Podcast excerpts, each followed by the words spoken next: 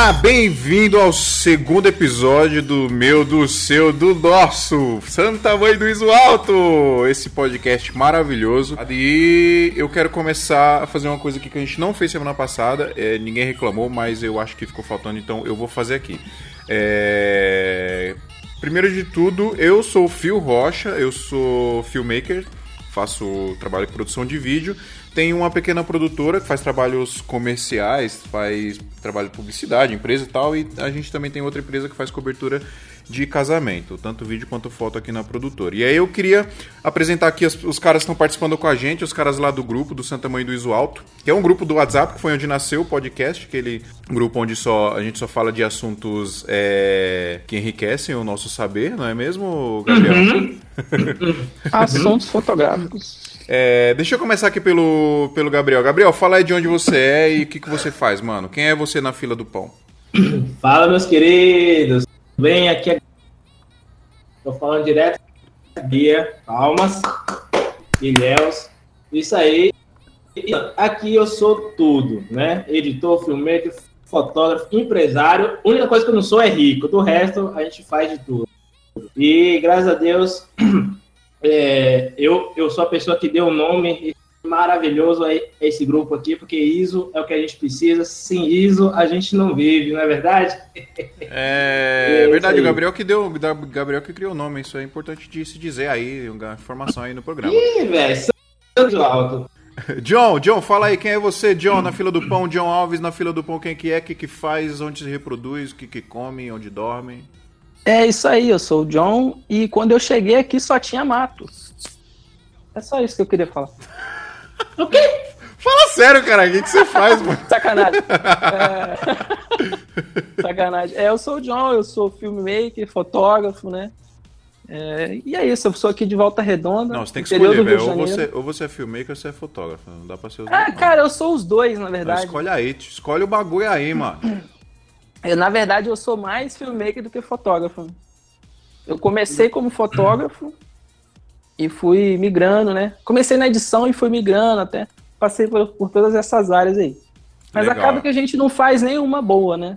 Quando a gente faz todas. Mentira, mentira. Você humilde, é muito humilde, bom. Humilde, humilde, você humilde, é muito bom. É, a gente tem que ter humildade, mas você está sendo mentiroso agora. Tá? Você é muito bom. Ô, Breno, diretamente dos Estados Unidos, Breno Nassimbene. É isso assim que a gente fala, mano? Aê! Breno Nassimbene. Então, se é, você, eu se moro você aqui... quer, quer contrabando aí, Muambas dos Estados Unidos, fala com o Breno, né, Breno? E aí, o que, que você faz? É, aí eu não me responsabilizo de roubar aí na metade Vou montar uma empresa aí. Chegar, eu não sei de nada. Fala aí, Breno, o que, que você faz aí, mano? Eu sou o Breno Nassimbene e eu sou filmmaker. Eu filmmaker. me especializo em vídeos filmmaker de casamento. E pilota crânio. E pilota crânio. Filmmaker. Um filmmaker, um videomaker, um gambiarra maker. Operador de crânio, exatamente. Mas é, eu faço vídeos de casamento, me especializo em vídeos de casamento, porque aqui nos Estados Unidos a gente é, paga bem e também tem esse essa coisa que a gente pega mais um. A gente fala niche aqui, que cada um se especializa numa área. E. E também, tipo. Aqui a galera pega os casamentos em um certo estilo. Tem gente que gosta de uns vídeos que são mais pro lado de balada, outras pessoas curtem mais uns vídeos que são mais pro lado de romance. E eu, por exemplo, os meus vídeos é no meio. É, tipo, eu, tô, eu, tento não colocar muito, edição muito pesada, com efeito, transições, essas coisas. Ou seja, você não se decidiu ainda e fica no meio só por exemplo. É, não, é por causa. É. Sacanagem, sacanagem. Então é uma coisa que eu vejo aqui. Porque... Decide aí, mano. Não, da hora, Breno. É, porque, tipo assim, no Brasil a galera tem que, né, tem que pegar um pouco de tudo, festa, casamento. É, faz tudo, né? É, beleza, muito bom, mas isso é assunto para outro episódio. Outro episódio. É, Pedro Machado, além de de sósia de Jesus. Jesus Christ. O que, que você faz? Quem você quer? Você na fila do pão. Fala galera, eu sou o Pedro Machado. Eu, assim como o menino John, comecei na fotografia e migrei para o audiovisual. Hoje eu sou fazedor de vídeo em tempo integral. Eu edito durante a semana e fim de semana eu trabalho como cinegrafista, sempre como frila. E é isso aí. Muito bom, palmas profissional. Esse aí vai longe, esse aí vai longe. Fernando Triton Filmes, além do mais novo pai do nosso grupo. Quem é Temos você? um pai aí, ó. Temos Aí um sim, hein? responsável aqui agora. É. Alguém, pelo- alguém de responsa aqui no grupo, né? Não fala palavrão, porra. E aí, galera? Que já conhece aí, essa voz, e né? aí? Tudo bem? Tudo Fernando? bem? Antes de Tudo bom. tudo, eu queria mandar um beijo pra minha mãe, pro meu pai, especialmente pra você. Xuxa. Tô muito emocionado, né, de estar aqui no programa da... Da... Bom, galera... galera, é o seguinte, comecei a Triton já tem uns 15 anos. Caraca, É. velho. Tô velho já, cara. Tô velho pra caramba. Ainda conseguiu E fazer aí? um filho, que milagre. Você viu só? Eles Agora, mato. Se se vocês querem ter um filho, esperem uns 15 anos aí, porque antes disso não tem nem como, hein? E aí é isso, né? A gente começou lá atrás naquele mundo de mini DV, hoje migramos já para mirrorless, já passamos por DCLR. Eu passei uns processos aí e sou apaixonado pelo que eu faço. Gosto muito bom, muito, muito bom. tanto casamento como tudo. Perfeito, maravilha. É... Tiago, Joe, tá aí? eu hablo. Quem é você Aqui. na balada, Tiago? Bem, eu sou Web Sodré, acho que agora tem o nome de guerra, né? E aí, tô na área de videomaking há mais ou menos um ano e três meses. Ah, Larguei tudo por paixão a cinema e gravação de vídeos e acabei me tornando também agora, recentemente, youtuber. Então, tô cada vez me afundando mais nessa área. Falando de um podcast aí também da área, né? Então, sou eu, um cara envolvido, empreendedor e amigo do povo aí. Vote ah, em mim. que apresentar de novo. Bom, são todos devidamente apresentados, então. é, O tema dessa semana é que a gente vai falar sobre o início mesmo de tudo, né? O nome do programa vai ser Por Onde Começar, eu acho, se a gente não tiver nenhuma outra ideia até o fim dele. Mas por enquanto é isso, Por Onde Começar. A gente vai falar aqui das nossas experiências, é, como a gente começou, as dificuldades, os acertos, os erros e. E, e tentar chegar em algum, algum veredito aí, que é muito difícil, mas a gente vai tentar. Primeiro, eu queria, queria agradecer a galera, mano, que ouviu o, o primeiro episódio do podcast. Eu tenho aqui o número de incríveis 444 plays lá no nosso SoundCloud. e Isso é inacreditável. É muito bom porque, cara, Coisa a linda. gente lançou. é, graças a, a- a galera lá do grupo, do grupo também do Audiovisual Arte, o grupo do Pedro Machado, que tá aqui conosco, aqui falando. E a gente divulgou bastante, a galera até comentou bastante lá no post lá do SoundCloud. Eu não vou ler os posts aqui, os comentários dos posts aqui, porque acho que Ainda. é, ainda porque é bacana pro pessoal ir lá e ler. E assim, é uma, até uma dica que eu dou. É, quem quiser participar do podcast, obviamente, por enquanto a gente ainda está tentando consolidar a equipe aqui no podcast e tal, mas quem sabe no futuro a gente vai chamar a gente para participar aqui. Mas por enquanto, quem quiser participar, cara, vai lá no post lá do, do SoundCloud, tem uma seção de comentários lá, você vai escu- escutando o podcast, vai comentando conforme vai ouvindo e tal, e é muito legal porque a gente consegue bater um papo lá também. E tem o nosso e-mail, tem o e-mail santa, é, santamanhodoisoalto.gmail.com que você pode mandar lá críticas, sugestões, fazer comentários sobre o programa. Boa. E nós recebemos, mano, olha que legal, um e-mail. É, É da Adobe. E-mail da Adobe, tá? foi da, da Adobe. Foi da Adobe, desculpa pela, pelas travadas. Cara, quem mandou o e-mail pra gente, eu vou ler aqui rapidinho, foi o Adriano Vacari. Ele não falou aqui de onde ele é e tal, mas inclusive nos próximos e-mails aí, pessoal, que vocês mandarem pra gente, coloca de onde você é, o que você faz, você é fotógrafo, filmmaker, né? Acho que é legal pra gente, pra gente colocar nos, nos nosso, nosso banco de dados aqui e vender as informações pra Google depois. Exatamente. O Adriano, ele- o Adriano Vacari falou o seguinte: Fala rapaziada, tudo bem? Parabéns pelo podcast, ficou bom para caralho. Muito bom. Para de falar palavrão, porra, que tem um pai de família aqui. A minha pergunta é sobre a diferença para fotografia das A6300, A6500 eh, e DSLR Canon, principalmente para quem faz casamentos e eventos que muitas vezes tem muita iluminação crítica. As pequenas de tamanhos né, as pequenas, entre parênteses, de tamanho Sonys, cifradas acima, possuem um bom desempenho para foto no modo geral? Observação: não estou conseguindo achar o podcast nos agregadores. Grande abraço a todos e muito obrigado. Deixa eu só fazer um comentário aqui sobre isso que ele falou aqui de não estar conseguindo achar o podcast nos agregadores. Galera, eu não sei por que raios a gente pesquisa nos agregadores aí o podcast, nos aplicativos, né? E ele não aparece. Mas no post desse podcast, no, no primeiro episódio lá também, eu vou deixar o link do nosso feed para você adicionar. Então, na busca aí do agregador, do aplicativo, é só você colocar o link que é feeds.feedburner.com barra Santa Mãe do Iso Alto. Eu acho que você vai ter que colocar o HTTP também, né? http feeds.feedburner.com barra Santa Mãe do Isoto. Então eu sei que o link é, é um pouco grande para decorar, mas lá no post vai estar, tá, então é só você ir lá no post que vai estar tá bonitinho o link para vocês adicionarem aí nos agregadores. E aí quem quiser baixar o episódio também é só ir lá no SoundCloud baixar, ou pode escutar direto lá do SoundCloud pelo seu navegador, beleza? Então vamos para a pergunta aqui do, do Adriano, quem que pode falar aí, o que, que vocês acham de, de foto, de... Então, Adriano, né?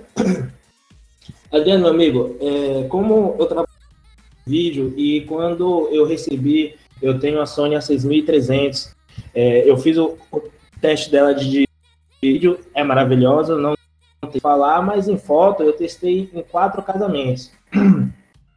que se, que se e depois a galera quiser, eu posso estar até fornecendo essas fotos para vocês mesmos verem, mas não curti tanto, tá ligado? Infelizmente, ainda quesito foto na linha A6000, as DSLR da Canon ainda estão alguns passos à frente, certo? É, é mais questão de costume, tem gente que consegue fotografar, mas só tiro cerca de 3 mil a 5 mil fotos. Em um caso, eu uso muito é, a fotografia artística, então eu senti algumas dificuldades. Mas é possível? É. Mas aí a questão do resultado, eu acho que para mim, eu com eu trabalhando com a 7D, com a 5D, com a 6D, com até um DX, que eu já sou acostumado também, eu tenho, eu tenho resultados aí muito melhores do que a linha A6000. Mas só que para fotografia, é a 7R2 e a 7R3. Mas alguém tem experiência com fotografia com a Sony ou só Cara, com Canon mesmo? No último, no último fim de semana, eu ia para filmar um casamento até mandar um salve pro Tom aí da Agora Dela Casamentos, o maluco fortalece com o job todo fim de semana, tamo junto. É, eu fui com ele e houve uma emergência onde o fotógrafo dele teve que desmarcar em cima da hora. E aí ele achou mais fácil encontrar um cinegrafista do que um fotógrafo. E por saber que eu comecei na fotografia, ele me jogou para a equipe de fotografia e eu tava com a 6500. É, eu confesso que eu fiquei com bastante receio no início. É complicado. 35mm e a 1650, a lente do kit. É, eu usei a 35mm praticamente o evento inteiro. É, o resultado me surpreendeu, cara, porque o foco dela é muito preciso. A qualidade do RAW dela se mostrou bem nítida, pelo menos com a lente correta, que no caso para mim era 35.8, que a qualidade ótica dela era boa, porque o primeiro teste de fotografia que eu tinha feito com a 6500 era com a lente 1650. E eu não gostei nem um pouco. Eu achei terrível. Mas passando para a lente 35mm já mudou completamente o meu conceito. É, eu tinha antes a T5i, então, tipo assim, eu acho mais justo comparar uma 6500 com a T5i do que a 6500 com um DX Mark II, por exemplo, que é uma câmera de 6 mil dólares. Entendeu? É, então, isso, é verdade. Com certeza você vai ter um resultado ou, pequeno. Ou, Mas, até mesmo, ou até mesmo com a 6D, né? Sim, até é, porque é full frame, é full mas... frame. Cropada por cropada, a T5i de onde eu saí tinha um foco completamente lento no escuro, ele praticamente não funcionava. E tudo bem que a 6500 é uma câmera que custa muito mais caro, mas, cara, me surpreendeu, eu gostei bastante. É, gostei do alcance do ISO dela, mesmo sendo cropada é, na fotografia RAW, na, na, resolução máxima, que se não me engano é 6K, me corrija se eu estiver errado, ela, ela demonstrou ter uma qualidade bem alta, até 4.000, 6.000 de ISO. Então, tipo, para mim, o máximo que eu precisava usar era 2.000 e pouco, 3.000 de ISO. Então, tipo assim, grão zero, foco preciso, é, sincronização com flash até 250 de velocidade no shutter. Não estava usando o TTL, estava usando flash manual. E eu daria uma nota 8 para ela em fotografia. Mas, como eu falei, com o ambiente correto, com a lente correta, e sabendo usar a câmera, porque Se você pega ela sem ter experiência com a câmera, sem ter vivência com a câmera, e testa ela, de primeira eu acho que você não vai gostar muito do resultado. Mas depois que você começa a ter com a câmera, aí você vai se acostumando com as configurações, com o modo de usar ela e tudo mais. Então eu acho que você consegue um produto mais fino com o, com, a, com o treino correto, né? Isso. E, e deixa eu só acrescentar aqui que eu, eu para evento, eu particularmente eu não, eu realmente eu não, eu não, eu gostei muito, mas para ensaios feminino, infantil e até ensaio de casamento, você controlando a luz. Eu gosto de trabalhar apenas com luz natural em ensaios, então aí ela tem um resultado bacana. Eu estarei deixando o meu, o meu Instagram no, no, no comentário do post é, e lá e comparar as fotos. A maioria que eu tenho lá é, é dela, então o ensaio ela é show. É, os Instagrams de todo mundo, os Instagrams de todo mundo que tá participando aqui desse episódio vai estar tá lá no post, para quem quiser acessar. É, eu, eu usei ela praticamente com luz natural o evento inteiro, só em alguns momentos eu utilizei flash.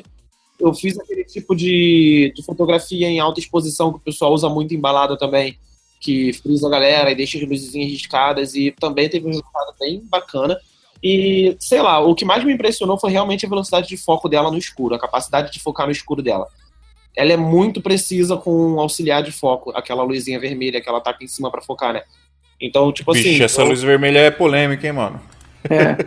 Não, não, auxiliar de não foco é, é da câmera. Não é a luz do flash, não, aqueles risquinhos não. É uma luz. Ah, pode crer, pode crer, pode crer. Auxiliar da câmera. É Filmmaker que não entende de foto. Puta, eu não manjo, puta, eu manjo muito pouco de foto, velho. Eu só queria, só, só pra fechar, eu queria acrescentar assim, eu acho que assim, é uma câmera muito boa pra foto, sim, eu acho que ela não fica pra trás de Canon, claro que você souber usar, tirar o máximo dela, dando as devidas comparações, se você colocar, sei lá, é, vai, que a gente estava comparando lá uma, uma 6D, uma, uma, uma 70D com um A6500, pô, é, acho, acho que vai. Só que eu acho que a pegada dela não é legal para foto. Eu acho que você pega a pegada da Canon, a ergonomia tal, da câmera. A, isso, a ergonomia da câmera acho que é acho que Canon é mais legal para foto. Até, por, querendo ou não, cara, a galera ainda tem muito preconceito. Já rola preconceito com vídeo, você chegar com A6500 ou A6300 num job, a galera olha e fala assim, puta, essa câmerazinha aí, imagina para foto, né? Que o pessoal às vezes entende um pouco mais, né? Ou pelo menos acho que entende um Deixa pouco mais. eu comentar, se você for um cara grande, ogro, que nem eu, que nem o Fio. câmera some, né?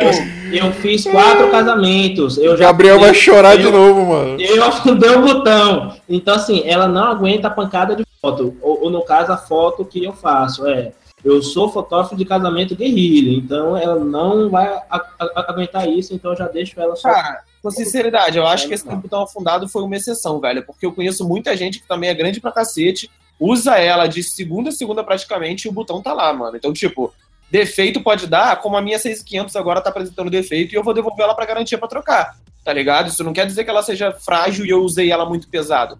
Quer dizer que algumas dão defeito e outras não. É óbvio. Eu acho que a Canon é muito, é muito menos recorrente esse tipo de defeito na Canon. Eu acho que realmente a estrutura do corpo dela é mais resistente, é mais forte, tá ligado? E é isso aí. Então tá bom. Vamos pra pauta? Então, tchau. Vamos pra pauta. Vamos para a pauta!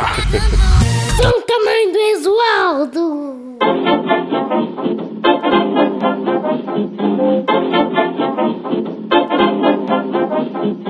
Bom, pessoal, vocês acabaram de ouvir aí o meu sobrinho Matheus falando o nome do nosso podcast. Se você quer a sua voz ou a voz de alguém aí da sua família, a ou. Gente, a gente não ouviu, não, man.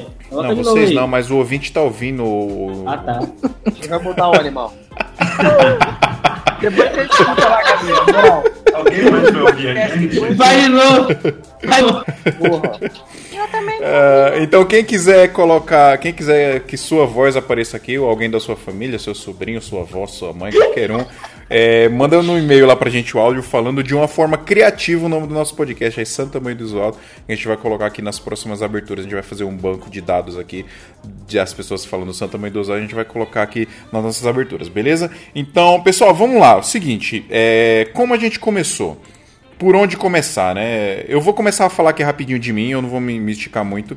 Primeira parte aqui do nosso checklist que a gente fez aqui, pra gente seguir o podcast.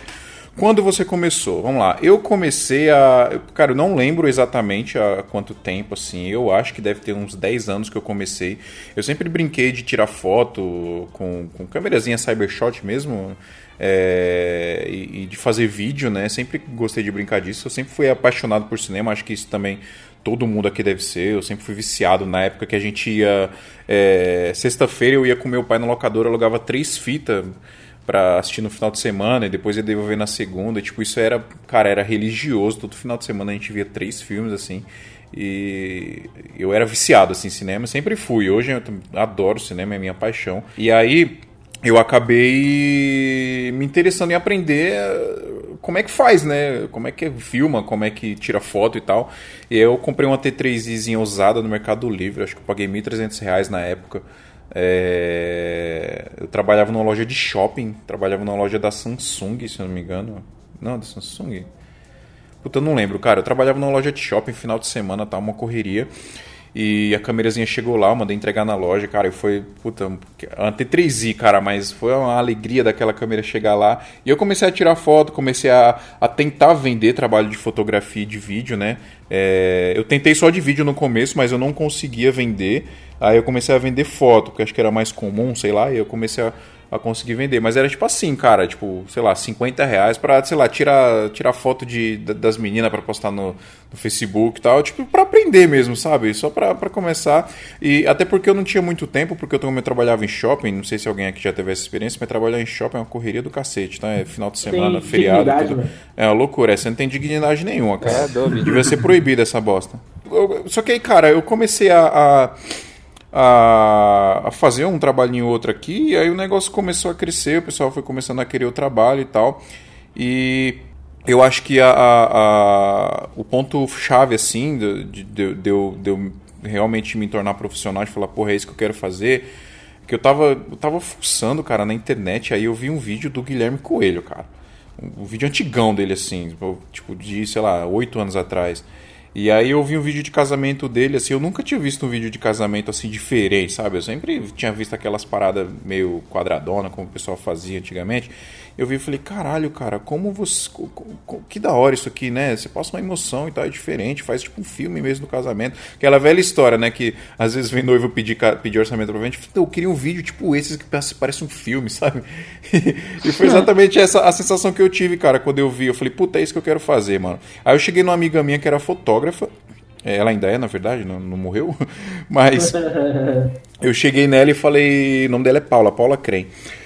Falei, Paula, mano, é, me dá um casamento pra eu filmar? Qualquer um, mano. Me, me dá um. Eu vou lá, eu filmo, eu, eu- eu edito o casamento, te mando. Se você quiser usar, Isso usa. quanto tempo? Desculpa. Cara, isso deve ter uns 5 anos, assim, mais ou menos. Ah, maneiro. E aí, e aí eu falei pra ela, deixa eu, deixa eu ir lá, deixa eu filmar, eu te entrego o vídeo bruto, te entrego editado, se você quiser entregar pra noiva e tal, você entrega e, e se você não quiser também não entrega e tal, deixa eu só, tipo, deixa eu só entrar lá e fazer. Ela falou, ah, fechou, vamos aí, né? E aí eu fui, tinha equipe de vídeo e foto lá, tudo bonitinho, né? Tipo, padrãozinho. E aí eu fui, filmei, tipo, aplicando um monte de referência. Eu tinha assistido um monte de vídeo de casamento. Depois que eu conheci o Guilherme Coelho, comecei a assistir mais um monte de cara, uns caras gringos. E aí eu fui aplicando todas as referências que eu tinha visto lá nesse, nesse casamento. É, para resumir assim. Patrocina a gente, Guilherme. Patrocina.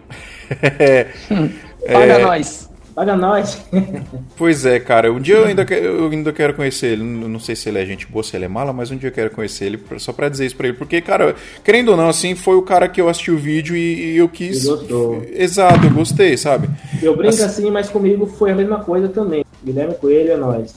É, porque eu acho que, que Brasil acho que é o mais famoso, assim, acho que por isso que eu acabei chegando, chegando nele, né? É, e pra resumir assim, eu conheci a minha sócia nesse dia, foi o primeiro trabalho de fotografia dela também.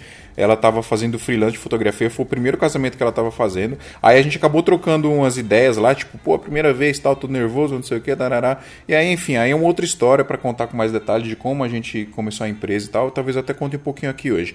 É, mas basicamente, cara, pra resumir, acabou o casamento, fui pra casa, editei no outro dia, assim, tipo, no domingo, fiquei o domingo todo editando e mandei na segunda-feira o vídeo pra, pra menina, pra minha amiga, né? É, depois eu recebi mensagem da noiva me agradecendo, que ficou super emocionada com o vídeo, assim.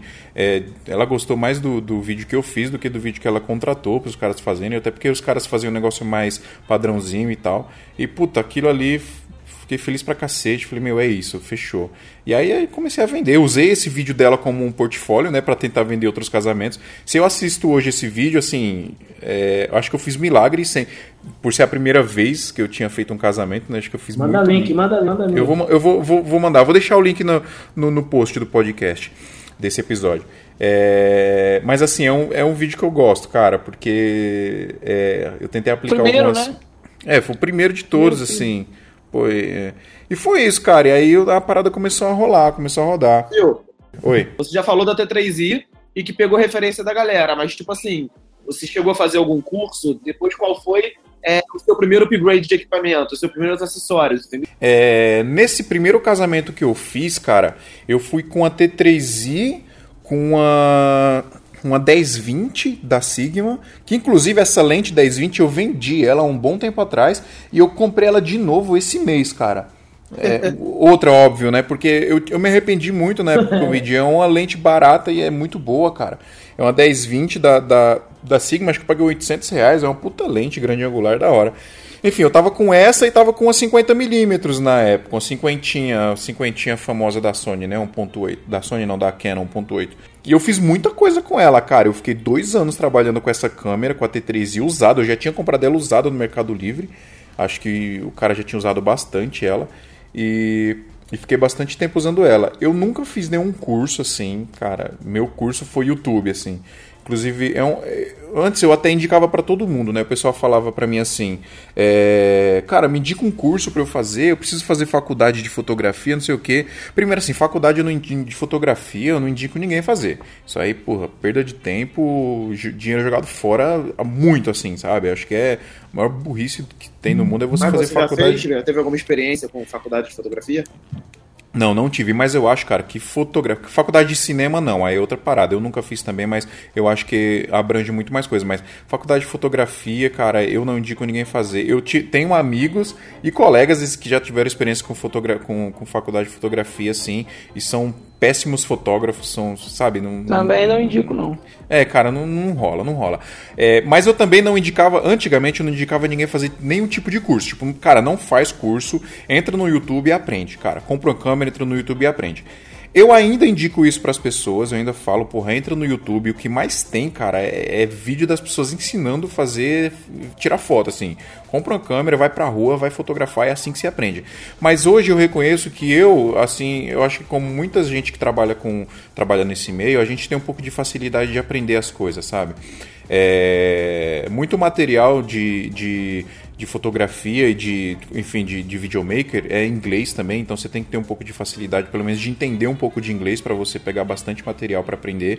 É, então hoje, além disso, eu indico as pessoas fazerem principalmente alguns cursos, claro, mas principalmente workshop. Eu acho, cara, workshop, é, fazer a parada ali na prática, acho que é a melhor coisa que tem. Acho que agrega muito. Mas eu, particularmente, eu nunca fiz nenhum curso. Meu curso, minha escola foi YouTube. Tem muito cara que, cara, dedica a vida a ensinar você a fazer a parada no YouTube. Então eu acho que é a melhor plataforma hoje ainda é, é, é, YouTube, não, não tem jeito. No começo, a gente sabe que a gente passa por aquele processo de tipo, não tenho portfólio e preciso trabalhar para ter um portfólio.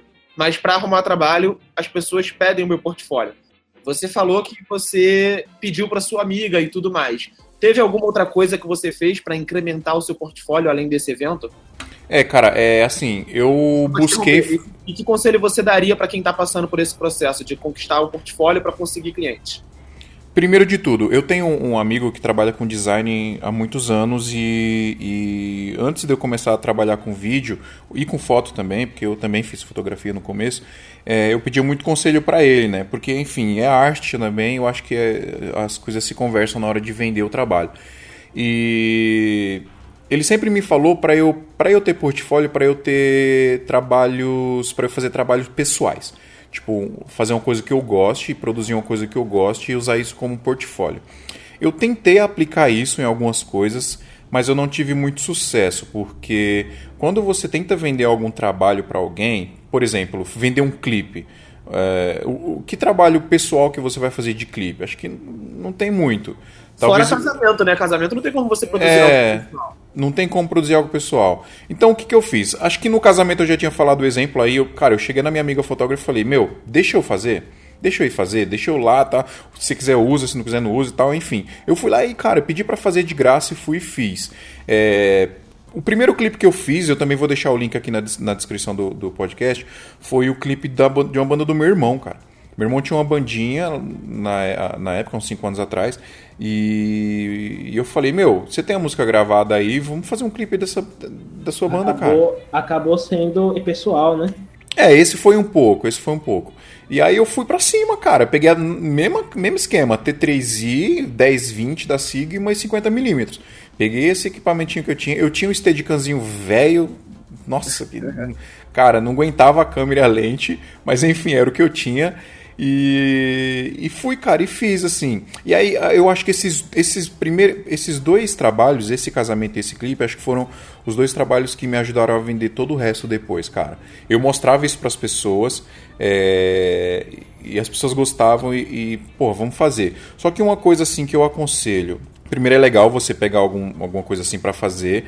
É, é, é, muito importante que você consiga esse trabalho, que esse trabalho tenha 100% a sua cara. Por exemplo, no casamento tinha uma equipe lá para fazer já. Então eu fiz do meu jeito. Eu fui lá e fiz do jeito que eu queria, até porque se não ficasse legal, se a pessoa não gostasse, ela não ia usar. Então, beleza. É, e ainda não... atrapalhou a galera, pô. Se bem que, pior que não, viu, cara? Eu acho que eu mais ajudei do que. É... mais ajudei do que atrapalhei. E, e, o videoclipe, mesmo esquema, cara. Eu cheguei pro meu irmão e falei, cara, eu, eu vamos fazer, mas eu vou fazer do meu jeito. Do jeito que eu quero. Eu vou falar para vocês, ó, vamos fazer isso, aquilo, outro, e a gente vai, a gente faz. Falou, fechou. Então eu fiz do meu jeito. Então, eu acho que é importante você tentar fazer alguma coisa assim. Eu acho que fazer trabalho de graça não é desmérito para ninguém, principalmente quando você tá começando, porque, cara, você consegue portfólio assim, não tem jeito. Bola. Opinião hum. polêmica, mas importante de ser é, Não tem milagre, cara, não tem milagre. Não tem como você cobrar para fazer um trampo que você nunca fez. Primeiro que o cliente não vai ter... Cara, hoje, que, cara, a gente tem a produtora aqui há três anos, anos, assim, consolidado mesmo, tal, bonitinho. E às vezes o cliente desconfia, cara, se você vai entregar um trampo da hora, um trampo legal. Imagina no começo que você não, não tem portfólio.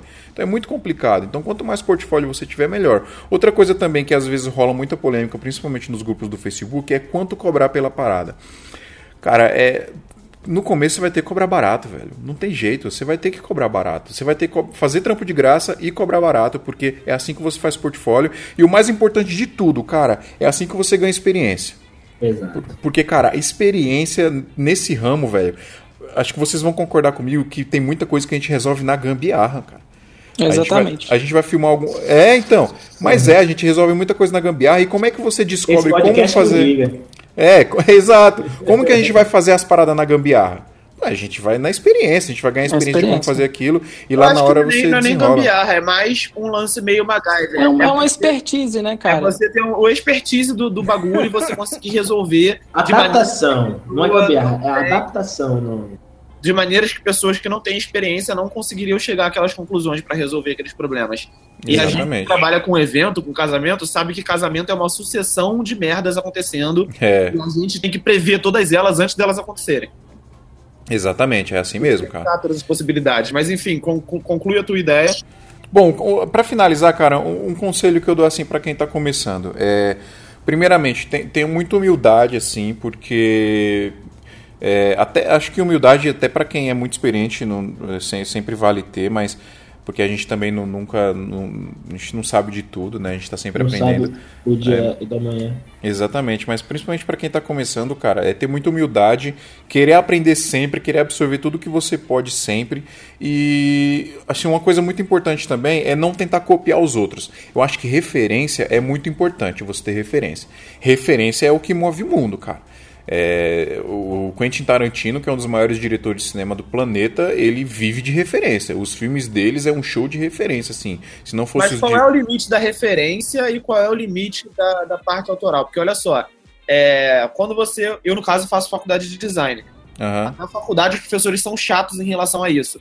E eles fazem de tudo para mostrar pra gente que não importa o conteúdo que importa para criar algo novo, aquilo que a gente está criando não é uma criação na Já verdade, são das referências que a gente tem que faz surgir um produto novo. Mas qual é o limite do uso da referência ao ponto em que ele começa a se tornar uma cópia? E qual é o limite em que ele se resguarda a só ser a citação de uma referência? Porque É, você na- citou o Tarantino, o próprio Tarantino tem cenas, como por exemplo, aquela cena em que o DiCaprio morre levando um tiro no coração e o tiro perfura o centro de uma rosa branca no filme Django Livre. Aham. Aquilo é exatamente a mesma cena de um filme, se não me engano, na década de 40. E a galera critica muito ele por plágio, não por referência. É, Então, Mas- eu acho Mas que acho o. que é mais uma homenagem nesse É uma caso. homenagem. É, homenagem. Eu acho que o Tarantino ele transcendeu já, tá ligado? Eu, eu usei ele como, como exemplo porque eu acho que ele, ele, ele é o extremo do extremo. Eu acho que ele já transcendeu essa parada aí. Se o Tarantino pegar e refazer um filme com todas as cenas, tudo igual, Ctrl C, Ctrl V, ainda, eu acho que ainda vai ser bom. Ainda vai ser diferente, né? É, ainda vai ser diferente original. porque vai ter um gostinho dele ali, entendeu? Então eu acho que ele transcendeu. Mas o limite eu acho que é o seguinte, cara. É, tem gente que tem uma pessoa só como referência. Isso é um perigo. Eu acho que aí você começa a beirar a cópia, porque A você cópia. tem só aquilo como referência, você não está criando uma, um- um- uma parada na sua mente ali é, de, de, de referências que vai moldar o seu jeito de fazer a, a parada. Então é muito importante você ter muitas referências, é muito importante você buscar referências diferentes. Por exemplo, cara, aqui no meu no, no, no Vimeo eu sigo uns, uns malandros da Índia, uns, uns caras russos, que os caras fazem uns bagulho muito louco, assim. Assim, eu não faria ah, umas coisas iguais ao, que eles fazem, mas ah, só, só de assistir aquilo você já, já nutre o seu cérebro com coisas diferentes, tá ligado? E aí na hora de você fazer, você vai ter uma coisinha ou outra ali de um cara que você gosta e tal, e cara, vai ser natural você formar o seu jeito de fazer aquilo, entendeu? Vai ser natural você você fazer colocar um gostinho seu ali da, da, da parada. Eu acho que é importante. Esses dias eu tava. é, foi, foi esses dias, ó, acho que foi anteontem que o Fernando. O Fernando falou do, de um clipe que eu fiz. Eu fiz um último clipe para um, pra um cantor que chama Marquinhos Gomes, é um cantor gospel. Foi o último clipe que eu produzi. Isso. Foi o último clipe que eu produzi. É, e eu, tô, eu entrei no mercado. Eu entrei no mercado gospel de música muito forte, porque a minha sócia é, é evangélica, então ela tem muito contato com, com- no meio gospel. Eu acabei entrando muito forte, eu peguei uns artistas grandes para fazer. E aí um, um indica o outro e tal, e acaba a roda vai girando, é bem natural isso. E aí o Fernando até fez uma- um comentário pro, pro Fla, se cuidar, né? Porque eu tava pegando os caras aí. Eu acho que assim. é, o Flausilino é muito forte também de fazer videoclipe no gospel. Pô, mas, ele, ele manda muito Ele bem. é, ele é muito Sim, bom. muito bom, muito bom. E, inclusive eu falei isso lá, lá no WhatsApp. Cara, ele é muito bom, só que ele tem uma visão completamente diferente da minha de fazer a parada, velho. Ele tem um negócio mais. mais. al- Como é que eu posso dizer, cara? Ele é. Eu acho que ele. Espiritual. ele- É meio. não Não, eu acho que ele vai muito na parte do, do, do fashion filme, assim, sabe? Eu Não, consigo cara, é outra- como é- É outra parada que eu, é outra palavra que eu quero dizer. É conceitual. Eu acho que ele gosta de usar muita coisa Conceitual. conceitual. É, eu acho que ele pira muito nessa parada aí. Eu, por exemplo, eu, eu já gosto de tornar a parada o mais cinematográfica possível. No sentido de até um, um, um- um enquadramento ou um tipo de movimento de câmera ser de, de mais parecido com o cinema possível, cara. Um diretor de cinema que eu acho que eu acho foda assim que eu, que eu cara, se eu pudesse assistir o filme dele todo dia, é o como é que é o nome do, do diretor? Agora fugiu, cara, o nome do diretor do, do Clube da Luta, velho. Cara, esse é, o melhor É. filme. Cara, esqueci também, velho. É, Clube da Luta, ele fez o, o, o, o, o Seven também, o diretor do É o Seven. Fincher? O David Fincher. Puta merda. Puta merda, cara. Esse puta. É, emocionante assistir os filmes desse cara, cara, porque ele tem um- um- uma parada ali no jeito de dirigir que eu acho muito foda. Então, eu acho que esse é o meu estilo, assim. O, o mais, quanto mais cinematográfico eu conseguir deixar a parada, melhor. É diferente, por exemplo, de um cara como o, o Flausilino, que eu acho que ele é- vai nessa pegada mais, mais psicodélica, mais Eu conceitual. acho ele mais, mais artístico mesmo, mais conceitual, tá ligado? Exatamente, Ele vai- exatamente. Ele vai, eu tô falando, na piração, mas eu acho que essa piração é uma parada positiva, porque ele acaba criando uma identidade muito própria, muito É, ele, já, Exato. ele já criou, na verdade, né? Quando você vê algo dele, você já, você já de cara vê, pô, esse cara eu conheço. Exatamente. Não, teve um, teve um cliente que pediu um orçamento pra mim, ele, ele, e ele falou assim, eu queria uma parada, ele, era uma concorrência, na verdade. Tinha, tava rolando um valor lá fixo pra, pra produzir o clipe. Ele falou, tá rolando concorrência, eu tô mandando pra os caras que eu acho legais, assim, do, do- que produz clipe, e, e aí a gente vai é, analisar os roteiros e aí a gente vai dizer quem que ganhou. E aí no, no, no e-mail a cliente tava falando que ela queria um roteiro mais, mais autoral e e abstrato e, né, e conceitual possível. Cara, na hora veio o Flausilino na mente. Falei, meu, elas mudaram pro Flausilino também, porque É eles querem. E eu perdi essa concorrência e eu tenho quase certeza absoluta que foi ele que ganhou. Então, inclusive, eu tô até, tô até muito curioso pra pra ver esse clipe pronto. É, mas eu acho que assim, aí já só pra finalizar mesmo e já emendando um último conselho, eu acho que tem espaço pra todo mundo. Por isso que é muito importante você ter sua própria identidade, por mais que ela seja cheia de referências é, é, de outros caras, mas enfim, é, com um monte de referência você vai montando o seu jeito de fazer. E tem espaço pra todo mundo. E o mais importante de tudo, cara, puta, não seja inimigo de ninguém, velho. Por mais que o cara seja um puta babaca, sabe, do meio, por mais que, puta, é, com tudo você pode aprender e com tudo você pode compartilhar. Às vezes um cara que é muito bom no meio, que você acha que é- seria seu concorrente, às vezes o cara pode ser um puta parceiro seu, sabe? Pode te ensinar muita coisa também. E, e nesse meio é muito importante que a gente tenha muita parceria, que aprenda todo mundo junto e, e tem espaço pra todo mundo, velho. Tem cliente demais no mundo aí. Tem espaço para todo tipo de cliente, todo tipo de produção. Então acho que concorrência não existe nisso não, cara. Acho que existe uma disputa por trabalho, assim, claro, é, mas é, você... Acho que tem muito cara que às vezes fica, pô, não sei o que, vou pegar o trabalho do cara, não sei o que. Eu acho que isso é uma puta babaquice. É, todo mundo se ajudando, acho que vai todo mundo pra frente, cara. E é o que a gente tá fazendo aqui, né? Passando conhecimento para todo mundo crescer junto. Eu acho que nesse meio, principalmente quem quer trabalhar com produção, que tem que convocar frila, que tem que chamar a galera para trabalhar junto, respeito e tolerância é essencial. Exatamente. Porque muitas das vezes tu vai respeitar o cara e o cara vai te desrespeitar. Mas tu, não custa nada tu ser tolerante, tu ficar quieto, depois tu chega, quando ele se acalmar, chama para conversar, para trocar uma ideia, ou não chama, deixa passar batido, que às vezes a própria consciência, da pessoa pesa.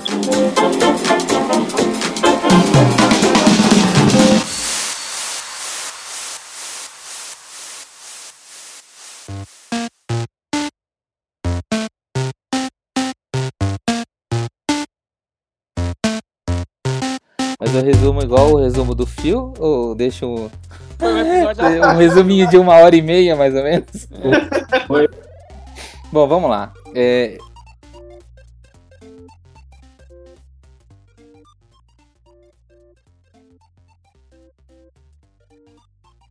Foi onde eu trabalhava. Eu trabalhava numa editora e lá fazia outros tipos de serviços.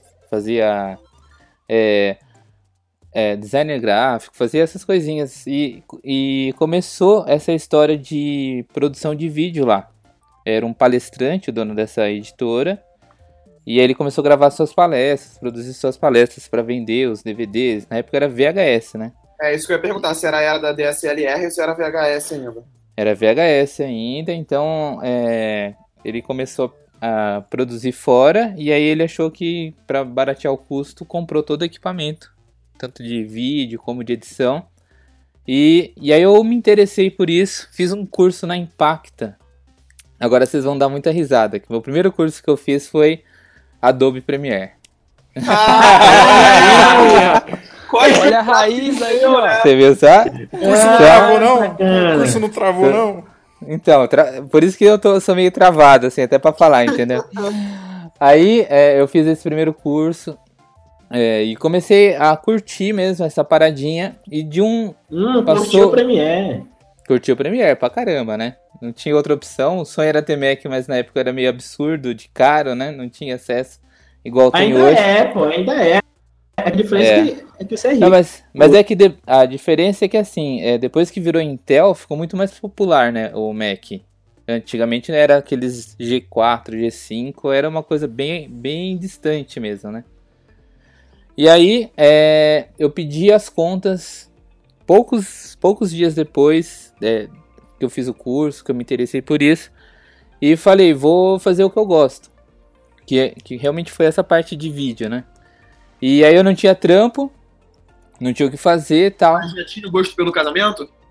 Não, não. Aí eu entrei em contato com uma produtora de vídeo que tinha aqui na cidade. E mei- minha intenção no começo sempre foi só, só a parte de edição mesmo, assim, não, não era envolver a captação. E eu comecei a prestar você, serviço. Você é de Bragança Paulista, né? Você não falou no começo. hein? Ah, não falei, sou de Bragança Paulista, interior de São Paulo. E aí é uma, tinha uma produtora bem pequena aqui, uma coisa bem simples, e eu comecei a editar é, é, os vídeos de casamento pra, pra esse, esse cara, né? E passou um pouquinho, eu acabei fechando um, um casamento meu, assim, que é, de um amigo, ele ia casar e ele me procurou e tal. E eu falei para ele, falei, meu, eu só faço com uma condição, você me der carta branca pra mim é, é, é, fazer o que eu acho interessante. E aí É ele falou, não, importante. confio em você e tal, pode fazer. E, e aí começou o primeiro problema, né? Ter equipamento, não tinha. E aí eu troquei é, com, com serviço a locação desses equipamentos com esse meu amigo, né? Com, com esse cara que eu trabalhava com ele e tal. E ele foi me ajudar, ele fez o freela pra mim. E eu fiz meu primeiro, primeiro casamento em 2003. Olha, rapaz. Porra. 2003. Tô- É, ele- ele casou Adão.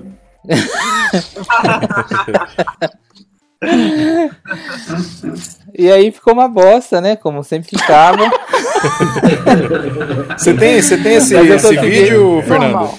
É. Você tem esse vídeo? também, né? Tenho, tenho guardado. Mas Eu vo- só não sei se pode tá mostrar? Jamais será visto. Mo- Mostraria pra galera? É. Ah, Aí sim. É, eu tenho. também. Acho que eu tenho Eu que. Tenho que digitalizar ele, né? Porque ele deve Eu estar tenho que-. Eu, eu tenho que, eu tenho que reeditar ele, né? Super Pra 8 editar. aqui, né? Tá em disquete? É, deve estar em disquete em Super 8 aqui. Tá. E aí eu peguei e fiz isso, né? É, é, comecei a. Continuei editando pra ele. Só que aí eu comecei a correr atrás pra comprar meus próprios equipamentos. E minhas referências, é, acho que é um- é uma coisa que estão sempre falando aí, é, realmente é o que muda. Minhas referências eram as pessoas aqui da cidade. A gente, acho que antigamente não era tão conectado igual é hoje, tão fácil igual tem informações no YouTube, assim. Não tinha informação. Então, Não tinha eu internet, não tinha né? pra quem. Não, o, tinha era ICQ, né, meu? Tinha era Não, ICQ, é- não tinha essa época a vídeo, não internet não tinha nada. Não funcionava, né? Pra ouvir música na Rádio Wall. Não, acho que nem, nem música pegava. Era bate-papo e. e É Bate-papo só. CQ. É, e nada mais, tá.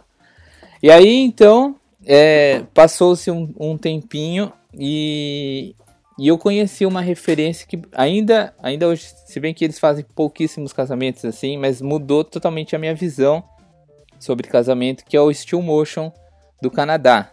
Ah, Boa, boa. Muito bom, cara. Então, tudo que eu tinha de, é, é, de ideia de, de visão de casamento, naquela época, era a referência que eu tinha na cidade. que Tinha al- al- algumas pessoas aqui que faziam, que eram bem famosas. Então, pra mim, aquilo era, era, o, era o bacana, né? E até então que eu assisti o meu primeiro vídeo desse Steel Motion, eu tenho ele salvo até hoje. E, e ainda, pra mim, é uma das melhores referências que eu tenho sobre casamento. É, Aí mudou tudo, cara. Eles filmavam com 7D na época, acho que tava saindo a 5D Mark II, alguma coisa assim. E aí eu me dei uma louca. Eu fui pra, pra Santa Efigênia ali, 7 de abril. Eu comprei uma T2i. Na época era caro. Peguei, na época era. era, era Vem, cara. Tipo, era 7D, a linha, a- as, as melhores, né? E a de entrada seria T2i. Eu comprei uma T2i, uma cinquentinha, duas baterias. Num sábado de manhã, voltei sábado à noite. E eu fiz o meu primeiro casamento com DSLR depois de ter assistido esse vídeo do Steel Motion. E não, a sorte a minha é que tava um frio. E, e nem tinha nem noção que a câmera esquentava, que gravava só 12 minutos. Assim, não tinha noção nenhuma. Eu peguei a Boa. câmera e vim filmar. Carreguei as baterias e fui direto pro casamento, assim. E aí mudou totalmente o conceito que eu tinha de vídeo de casamento, é, transformar num vídeo curto, e, e aí, aí a- foi só meio que evoluindo, né? A, a, a visão do casamento, a visão da edição. E hoje, tipo, eu acho que eu já passei por várias etapas, assim, de, de filmar casamento, de tentar fazer as melhores cenas, assim. E hoje a minha maior preocupação do casamento em si é a história. É conectar com o casal, é, é, focar ali no, no que realmente é importante para eles e tentar imprimir isso num vídeo, para mim hoje é, é o que eu busco, né? E basicamente é isso. Foi Mas fazer as 15 melhores anos. cenas não é em si contar a história da melhor maneira. Na verdade, melhores cenas, Não. não. Não. É, Igual- você pode fazer muita coisa bonita, mas não contar nada, né? É. Então, eu não, não quero meio que fugir do tema, é, que a gente tá focando mesmo na história e tal.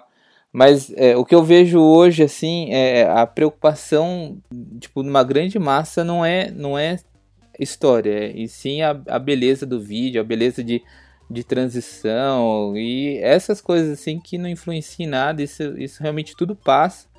O que é, é, era legal há dois anos atrás, hoje já enjoou e as, as coisas estão mudando. E, e a história, que é a essência ali, a galera tá deixando muito de lado. Então, uma coisa que eu tô buscando agora é exatamente a essência e a história. Você acha que vale a pena pagar cursos e workshops? Cara, eu nunca fiz. ou, aliás, fiz apenas o do Adobe Premiere, né? Mas eu, eu nunca fiz.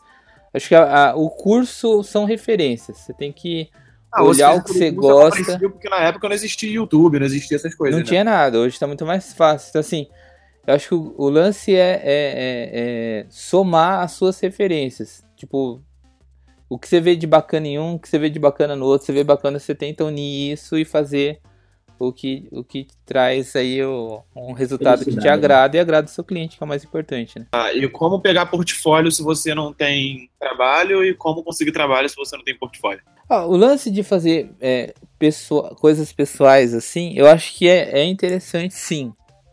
É, ultimamente, é, os vídeos que eu estou apresentando para os meus clientes, tanto de casal assim como qualquer outra coisa, é, pouco mostra o casamento. Entendeu? Eu mostro às vezes coisas, coisas até do canal, assim, que são vídeos meio aleatórios, coisas pessoais, coisas de família, assim. Isso traz muito mais é, peso do que um vídeo bonito de um casamento de alguém que você não conhece e, e, e tá longe, não tem história, entendeu? É, que nem aquele vídeo sua avó, né, mesmo? Então, Achei. aquele vídeo. é, eu, fiz- eu mostrei para um casal esse vídeo e, e até eu vou subir por esses dias, o- que eu, eu só libero depois do casamento o vídeo do ensaio deles.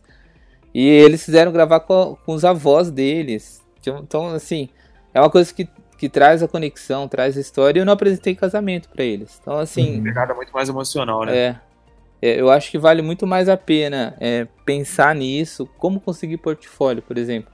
É, eu comecei trabalhando para os outros, comecei editando vídeos de outras pessoas e acabou que as pessoas ficaram sabendo e, e me procuraram. Isso é tempo, não, não tem como você de um dia para o outro sair conquistando clientes. Tem que fazer network, né? É, mostrar.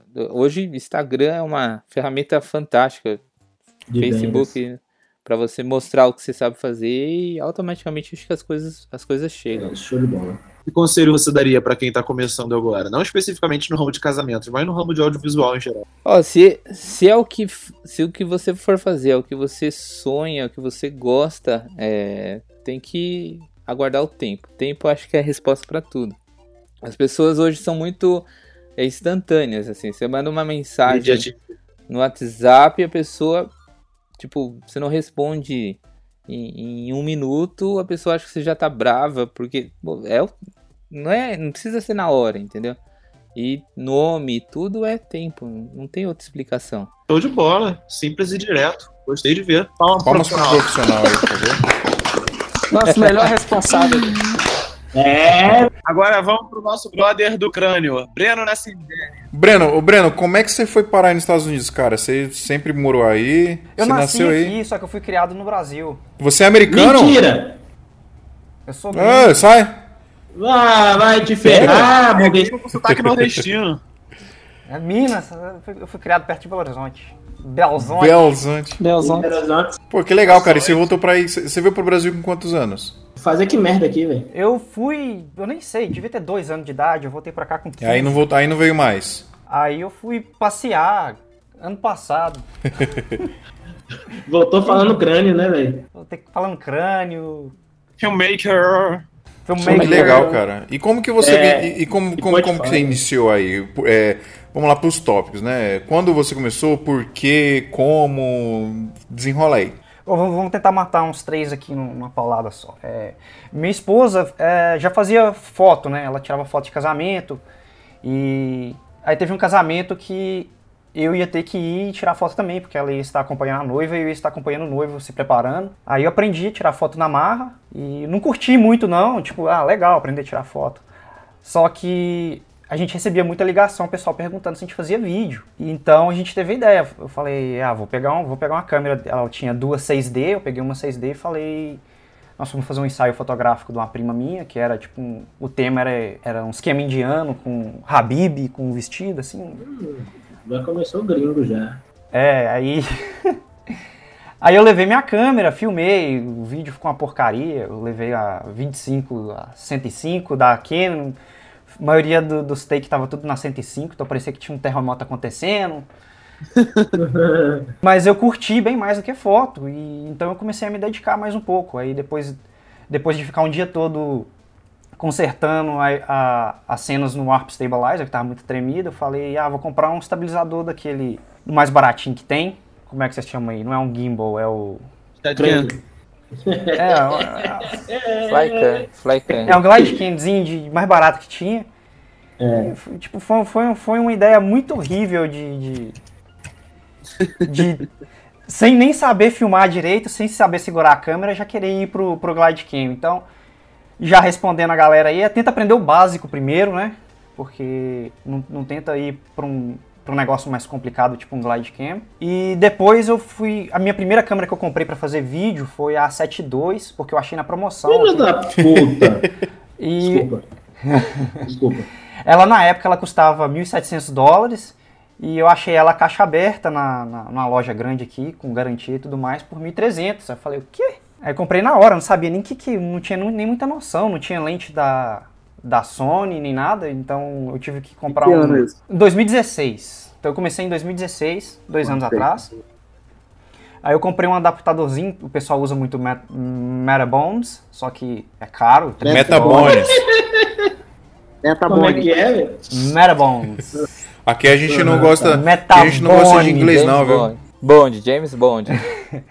Aí então eu achei um da Viltrox, 100 dólares, e comecei puxando foco manual, já tinha experiência de puxar foco manual, com a 6D não tem foco automático. E principalmente em casamento é muito bom você ter a experiência de puxar foco manual, muitas vezes, se você, principalmente você não tem uma tela que é touchscreen, você vai precisar de puxar um foco manual aqui e outro ali. E foi isso aí, aí daí eu comecei a, a fazer vlog, porque não tinha muita experiência e eu tinha que acompanhar minha esposa, que já tava pegando os casamentos de nos patamar mais alto, então tipo, eu tinha que aprender bem rápido para conseguir acompanhar ela, porque eu tava tentando pegar os clientes dela, então eu oferecia fazer os os pre-wedding o pre-wedding deles de graça. Aí se eles gostassem do trabalho, eles acabavam contratando o vídeo também pro casamento deles. Eu fiz três casamentos grátis antes de começar a cobrar. Pô, Aí, ó. Cara, todo mundo, todo E mundo trampa de é graça mais- no começo, não tem jeito, velho. E é gringo, viu? A galera vê que é, é só é. brasileiro. É brasileiro que é Explica pra galera em que, que você trabalhava antes de começar no audiovisual. Pô, pintando avião, lixava muito avião, trabalhava muito, muitas horas. Então, nessa, nessa época, em 2016, e até, até o meio, até outubro de 2017, eu, eu- eu, durante a semana pintando avião, chegava no final de semana, pegava os trampos e editava. Às vezes eu filmava o casamento num sábado e eu tirava folga sábado, segunda e terça e voltava a trabalhar quarta, então eu já, eu já tinha um, um casamento, pelo menos o trailer do casamento pronto até quarta-feira antes de eu começar a trabalhar, porque eu, eu filmava, eu filmava no sábado e tinha dois dias para editar. É, vale a pena pagar por cursos e workshops, ou Sibéria? Pelo menos aí, por onde você mora. Bro, eu nunca, eu nunca fiz um workshop. Eu tenho vontade de fazer um workshop, mas aqui na área onde é que eu moro não, não tem workshop. Então eu nunca fiz um, mas como eu sei inglês, e assim que eu comecei a aprender, tem vários canal. Tem um canal no YouTube chamado Wedding Film School, que o cara ensina tudo, bro. O cara, o cara, ele Ah, tem alguém sim, filmando cara é por trás massa, da sim. cena. Cara, massa. Sim, Sim, e por isso que eu comecei a. por isso que eu entrei na Sony, porque ele, ele fala, eu uso essa câmera aqui, eu uso esse cartão de memória aqui, e ele ensina tudo. É vídeo de uma hora, né? Você Muito que, você que é fluente nos dois idiomas, no caso eu entendo inglês, eu assisto vídeo aula em inglês e tal, mas a questão é que morando no Brasil, o YouTube indica vídeos brasileiros muito mais do que vídeos né, dos Estados Unidos. Exato. É, você que tá aí do outro lado da poça, é, diz pra gente, do seu ponto de vista, o conteúdo produzido aí, o conteúdo gratuito pra ajudar a galera, pra ensinar a galera, é melhor, é mais avançado do que o conteúdo em português? Bro, muitos dos conteúdos em português são referência, tipo, o cara assistiu um vídeo em inglês, ele vai lá e, e faz um vídeo em português com um pouquinho que ele aprendeu. muito. Meu canal, por exemplo, é isso aí, por isso que eu decidi canal, criar um canal em português, porque eu aprendo muito conteúdo, eu assisto muito vídeos em inglês e com um pouco que eu vou aprendendo eu vou passando em português, porque tem uma galera que tem dificuldade. Mas a quantidade de, de, de, de material é, é muito mais fácil encontrar em Não, inglês com certeza, com Inglês. certeza. E em inglês? Tem um, um outro canal que se chama Forced Films. Já- Cara, já- que, Quis vídeo top. Não tem muita coisa ensinando, não, mas só de você assistir o vídeo, você aprende muita coisa, muita coisa. Manda o link, manda É, o link. vou, vou passar o link pra vocês aí desse canal. E Muita que conselho coisa. você daria pra quem tá começando, cara? Foca no básico. Hoje em dia, principalmente com a internet, tá todo mundo entrando nesse meio audiovisual, tem muita distração, tem muito, muito efeito, muita coisa acontecendo. Aprende o básico. Todo, todo mundo que é grande, todo filmmaker de 10 anos atrás, fazia grandes obras apenas com corte. A única coisa que eles tinham era, era feito no filme e corte. Aprende o básico, para depois se preocupar com, com adicionar os efeitos, transições, essas coisas. Isso tem que ajudar o seu vídeo e não tem que ser o foco do seu vídeo. Igual os caras estavam falando antes, o que importa no vídeo, principalmente no vídeo de casamento, é o sentimento. Eu acho que uma coisa muito importante que até o Fernando falou é isso, cara. Às vezes é, é, a gente tem que, tem que conseguir contar a história no, no, no vídeo e não ficar usando um monte de efeito. Eu não sou contra usar efeito, mas acho que tudo tem que ser dosado e tal. E você saber o básico de como contar uma história, como fazer um, um- um- uma filmagem bonita contando uma história, acho que é, que é o mais importante. Com certeza. E também, o que eu quero dizer é que não é que eu não gosto de efeito, é que eu acho que você tem que aprender o básico antes de começar a Exatamente. colocar efeito. Aprender a fazer a fotometria, a tirar, a, a- a enquadrar primeiro, entendeu? Que a galera aprende efeito, mas o vídeo não tá enquadrado, tá, tá, tá muito claro, tá estourando os brancos. Então, tipo, vamos concentrar. Tá certa a indignação. Não, é, vamos, vamos aprender, os- vamos aprender o básico antes de começar a aprender o- as brincadeiras aí. I mean, we were just sitting back, you know, chopping it up, reminiscing about the good old days and all that. You know, tracking my roots, where I came from and where I'm going. Então, galera, vamos lá. É, eu comecei no início de 2017. Eu trabalhava numa agência de marketing e sempre quis trabalhar com criatividade. E aí sempre tive um processo meio caótico, assim, de criação das coisas. né? Eu não- apesar de eu ter feito vários cursos de gestão e tudo, eu não conseguia aplicar isso de uma forma satisfatória. Eu achava chato ficar ali empurrando card de job, dia a dia, e eu não queria botar a mão na massa. Mas não queria mais trabalhar dentro de um escritório, queria botar na mão na massa, mas também para rua, eu não sabia o que, que eu ia fazer. E aí, na época, eu estava namorando uma, uma pessoa que era fotógrafa, mas ela trabalhava num lugar super explorador, assim, tipo, acho que ela. E aí ela, sei lá, fotografava umas 10 crianças por dia, subia, os vi subia as fotos e no final ganhava uma merreca. Eu achava bizarro. Comecei a montar um plano de negócio para ela, assim, brincando, né? Eu falei, pô, já pensou em fazer isso aqui? Eu posso, sei lá, administrar as festas vai e você vai, né? Eu tô vendo que o site aqui dos, dos fotógrafos são uma merda, né? Como eu entendo um pouco de SEO, alguma coisa de marketing, eu podia... Ela falou, ah, por que que você não pega uma câmera e me ajuda?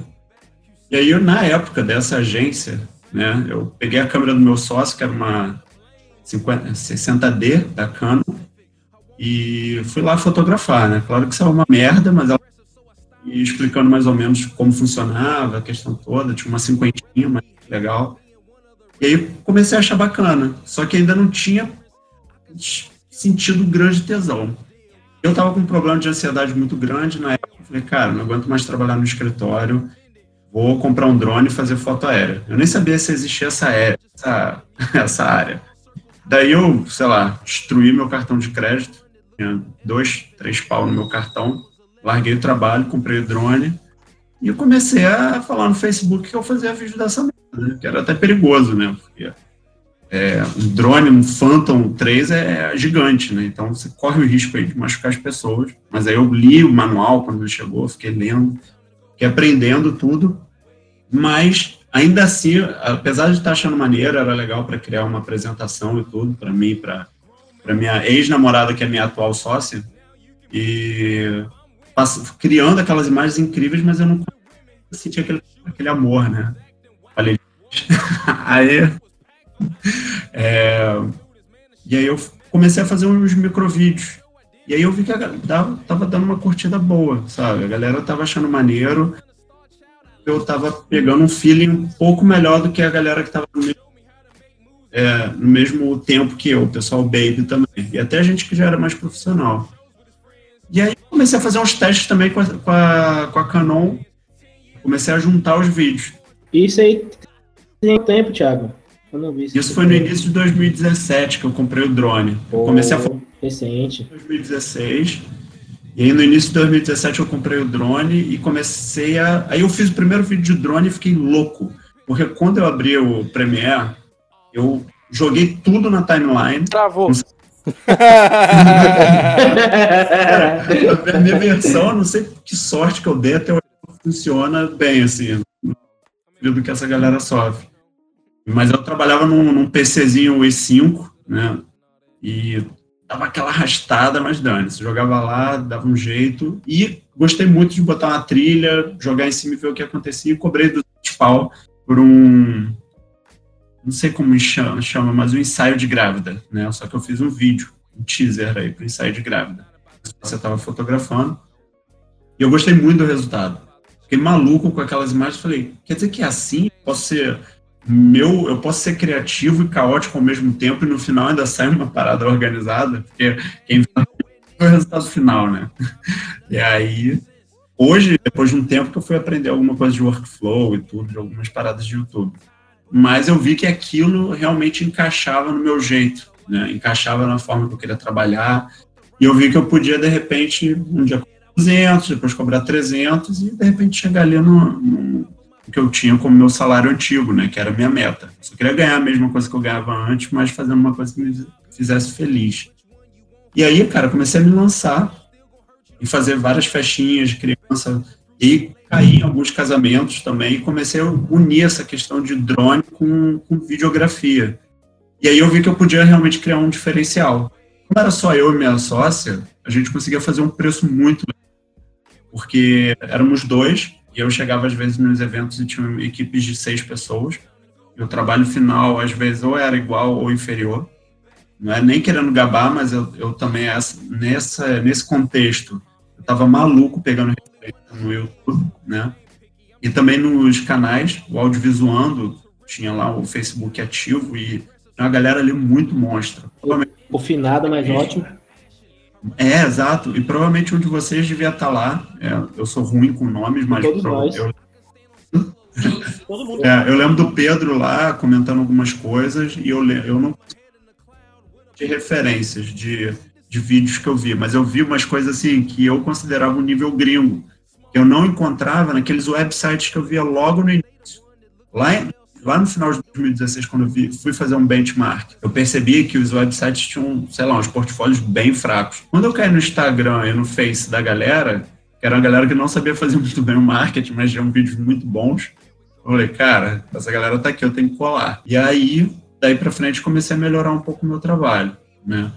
Então, eu, e aí criei uma marca, criei um site, que agora também já foi pro cacete, mas fui pro Instagram, fui pro Facebook, comecei a gerar é, conteúdo com aquilo e eu podia aplicar algumas técnicas lá, né? De, aí, trazendo para a parte da dica, né? Podia aplicar um pouco do meu conhecimento de empreendedorismo, né? Porque eu, vi, eu vim do, do mercado, eu não, não comecei no videomaker, não comecei nessa área, mas consegui aplicar um pouco do que eu aprendi lá na agência de marketing na minha vida pessoal, que estava totalmente atrelado ao videomaking, né? E toda essa. Eu acho que aqui todo mundo é apaixonado por cinema, né? É, acho que sim. Oh, E, e eu acho que isso está muito, muito entrelaçado também. Então, tem, tem os caras que têm um cinema mais caótico, que eu curto bastante. Uma influência fortíssima que eu tenho são os clipes da MTV. Né? Então, qualquer vídeo que eu faça meu, que eu possa dirigir, fazer para mim mesmo, eu vou explodir de glitch. Né? Então, assim, minha grande influência foi essa questão do cinema, essa questão da, da MTV, de ter toda essa, essa coisa caótica, e mesmo assim, no final, sair um trabalho artístico.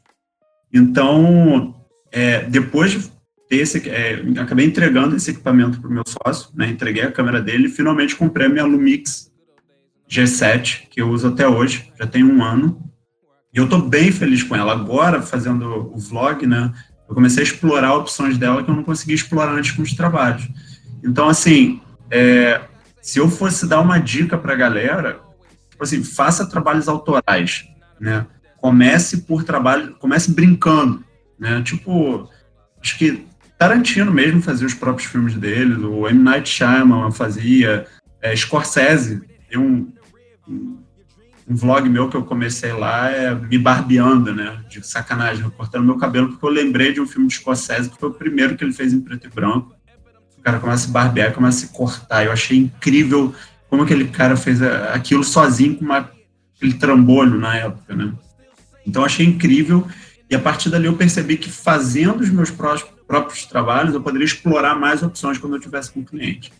Então, assim, é, eu descobri dentro da uma forma muito interessante de botar para fora que eu chamo da minha arte, o meu trabalho e concatenar tudo.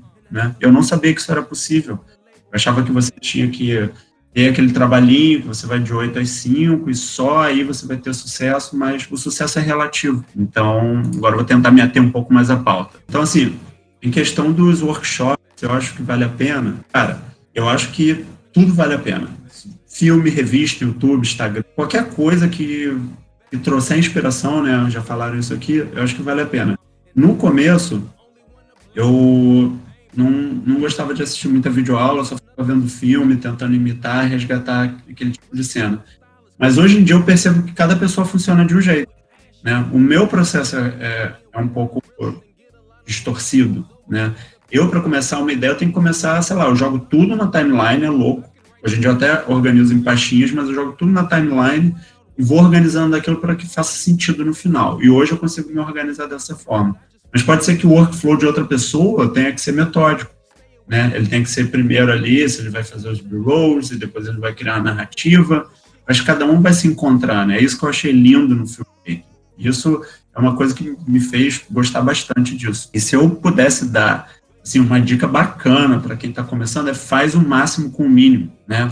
Pega um celular, pega uma câmera emprestada, vai para o mercado, entra como é, um assistente, se oferece para trabalhar de graça, não importa. O importante é você botar a mão até para saber se é isso que você quer, se você gosta, porque é, é, muito bonito quando a gente vê um filme pronto.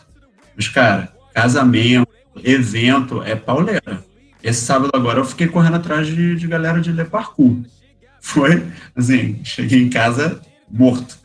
Mas, quando eu entregar o vídeo, eu vou sentir aquela satisfação, é minha cria, né?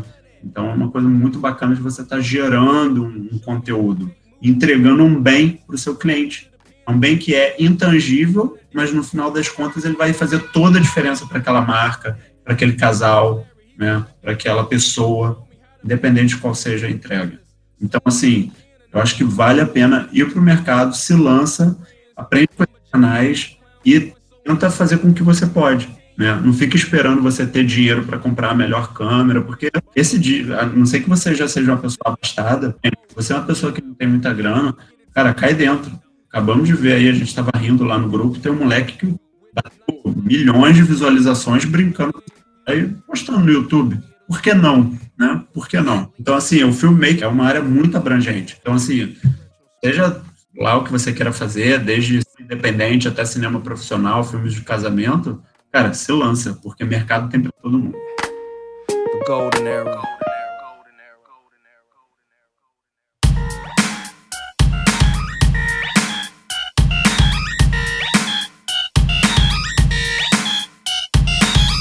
Cara, eu comecei ali, acho que em 2000, 2007, foi quando eu vi um quando eu vi um vídeo de um cara chamado PC Siqueira. Nossa, velho. Não sei se vocês conhecem esse, esse cara aí. É das antigas. Na época, hein? É, na época ele estava começando e eu ficava, eu vi aquele vídeo dele, eu achei muito interessante os cortes que ele fazia, né? Eu não tinha nenhum contato com o vídeo, esse foi, esse foi o primeiro contato, né? Lógico, tinha os filmes, mas eu nunca tinha parado para pensar como é que uma pessoa normal, né, sem ser um, sei lá, sem ser um ator ou sem ser um, um um diretor de cinema, conseguia fazer aquela edição, né? Aí eu comecei, comecei a procurar saber sobre aquilo, comecei a editar, criei um canal no YouTube na época, né? Sei lá, chegou aí a ter uns, uns 30 mil inscritos na época, logo assim, em seguida assim do dele. Ele lançou, eu lancei. Só que aí depois eu acabei desistindo, né? Acabei indo trabalhar com indústria, né? Mas aí continuava editando as minhas coisas, né, pessoais. Aí acabou que eu, eu trabalhando nesse numa empresa e tal, eu conheci um cara que trabalhava com casamento. Aí eu falei para ele, a gente conversou e tal.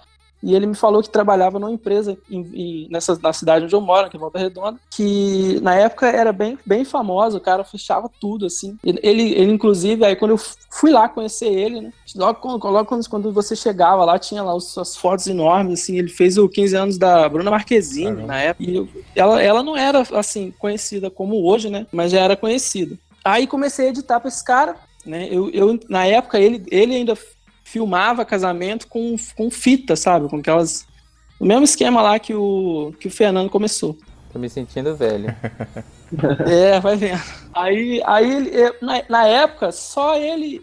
Só tinha um cara em Volta Redonda aqui que, que fazia com DSLR, né? E os outros todos faziam com fita, né? Aí comecei a editar pra esse cara e ele me entregava uns casamentos, bicho, que era tipo duas horas de cerimônia, sabe? E eu tinha que editar aquilo tudo, tipo três câmeras. Aí eu ganhava 125 reais por casamento, eu lembro até hoje. Fiquei nessa aí uns três anos trabalhando em indústria, trabalhando com edição, assim, entregava um casamento por final de semana. Depois conheci o. apareceu o Instagram, comecei a fotografar com o celular, né? Que eu, eu via, acompanhava uma galera gringa que fotografava só com celular. Aí eu comecei a fotografar também, né? Depois passei a, a, a só editar, né? Saí dessa empresa que eu trabalhava. E basicamente foi assim que eu comecei. Alguma dica, velho, que você dá aí pra galera? Tem, tem o lance do workshop, cara. Eu não sei se eu indicaria muito workshop para quem já trabalha com, com vídeo, assim. Para quem tá começando, eu acho legal. Só que, assim, tudo que eu aprendi foi no YouTube.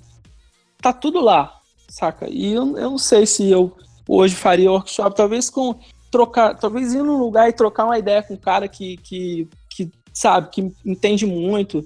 Tipo, eu sou muito fã do Guida Alzotto, assim, eu queria muito Pô, conhecer também, o cara e tal, trocar uma ideia.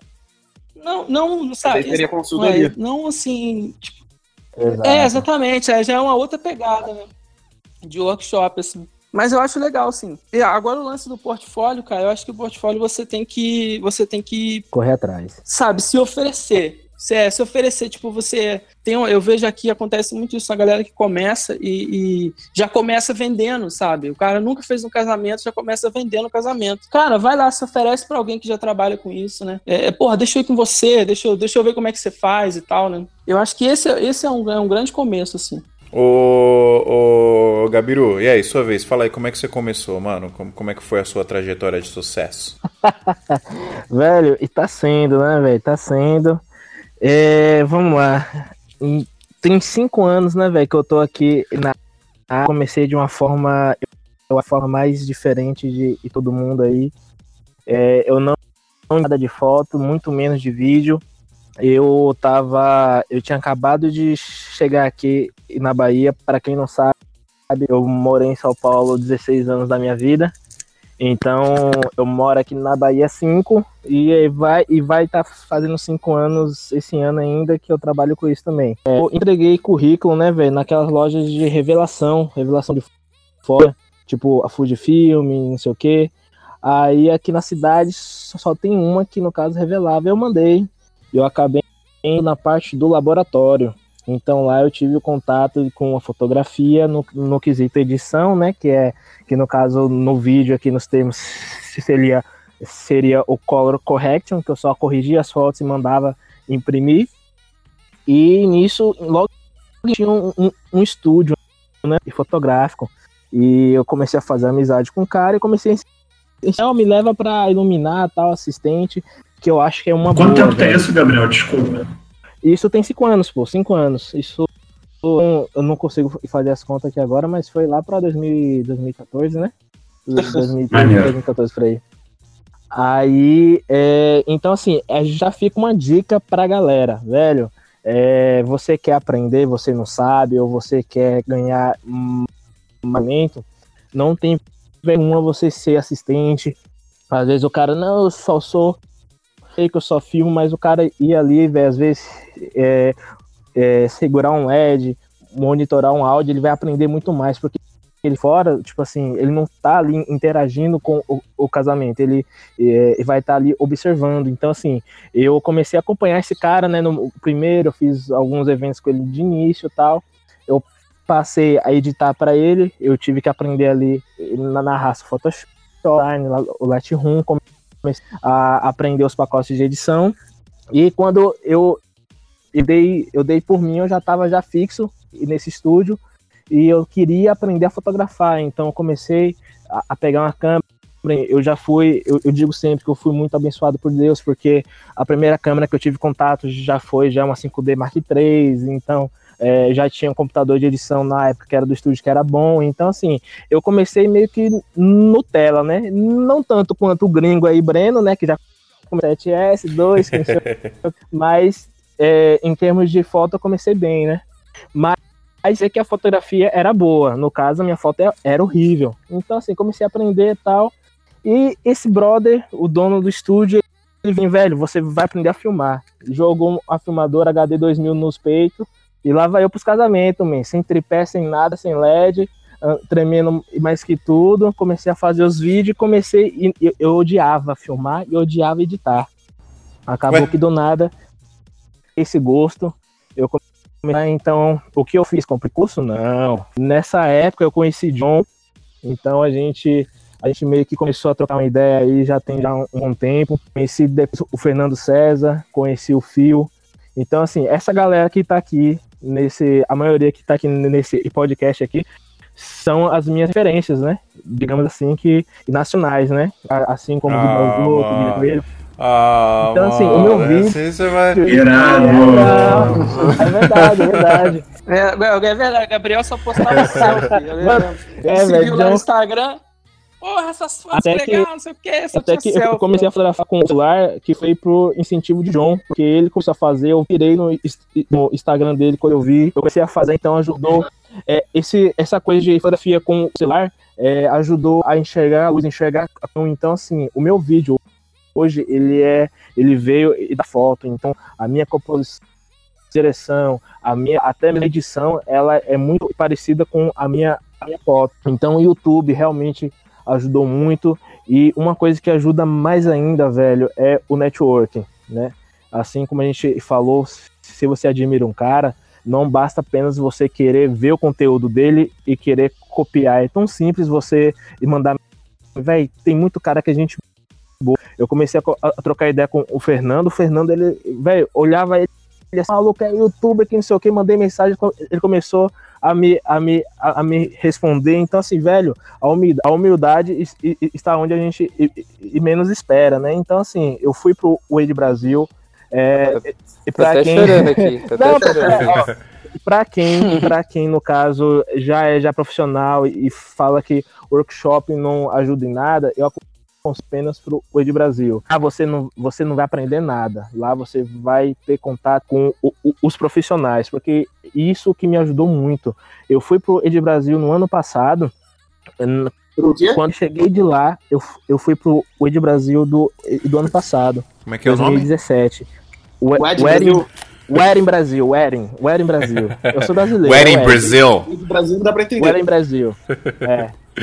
É o, é o Edin. Então, tipo assim, e lá eu, eu conversei com o Guilherme, eu conversei com o Marcos Faresco, comecei com, é, no caso de foto, é, o Ney, Ney e Bernardes. É, Ney Bernardes. Eu conversei. Não, ele leu o meu portfólio de graça, velho. Ele abriu ali o Instagram, alguns álbuns que eu mostrei para ele. Ele fez uma leitura rápida. Ou seja, acabou com minhas fotos, falou que tava uma merda. Então, assim, e isso, não, e isso, velho, evolui. Isso, velho, crítica. Muita gente nos, nos grupos afinado audiovisual. Aquele grupo ali era maravilhoso. Quando ele, ele foi era... congelado, a gente, é, o Pedro teve a iniciativa de criar o dele, porque, mano, isso é o que faz o mercadeiro, isso que faz as pessoas, os profissionais evoluírem que é o que a troca de a troca de informação, a troca de contato, comunicação. comunicação. Né? Então assim, velho, é, foi muito rápido, tá ligado? A, a questão do vídeo em minha vida. Tenho que eu comecei a mexer com vídeo tem mas tem um ano só que é, é, eu quis realmente aprender. Em 2018, agora em janeiro, eu, eu, eu, tinha, eu me desvinculei do estúdio a qual eu trabalhava e agora agora a marca, o meu estilo, e eu quero fazer vídeo como eu quero, como eu acho bonito, Eu quero contar histórias que hoje é o mais importante, além de ter imagem bonita, lógico. Eu comprei Sony porque eu quero ter qualidade, mas eu busco hoje é contar histórias. E sempre com boas referências, velho. Você nunca vai, você vai adaptar, vai colocar o seu estilo e você vai tentar vender a questão do portfólio. Eu estou passando por isso hoje, né? A galera John, Fio aí já estão já no o, o tempo.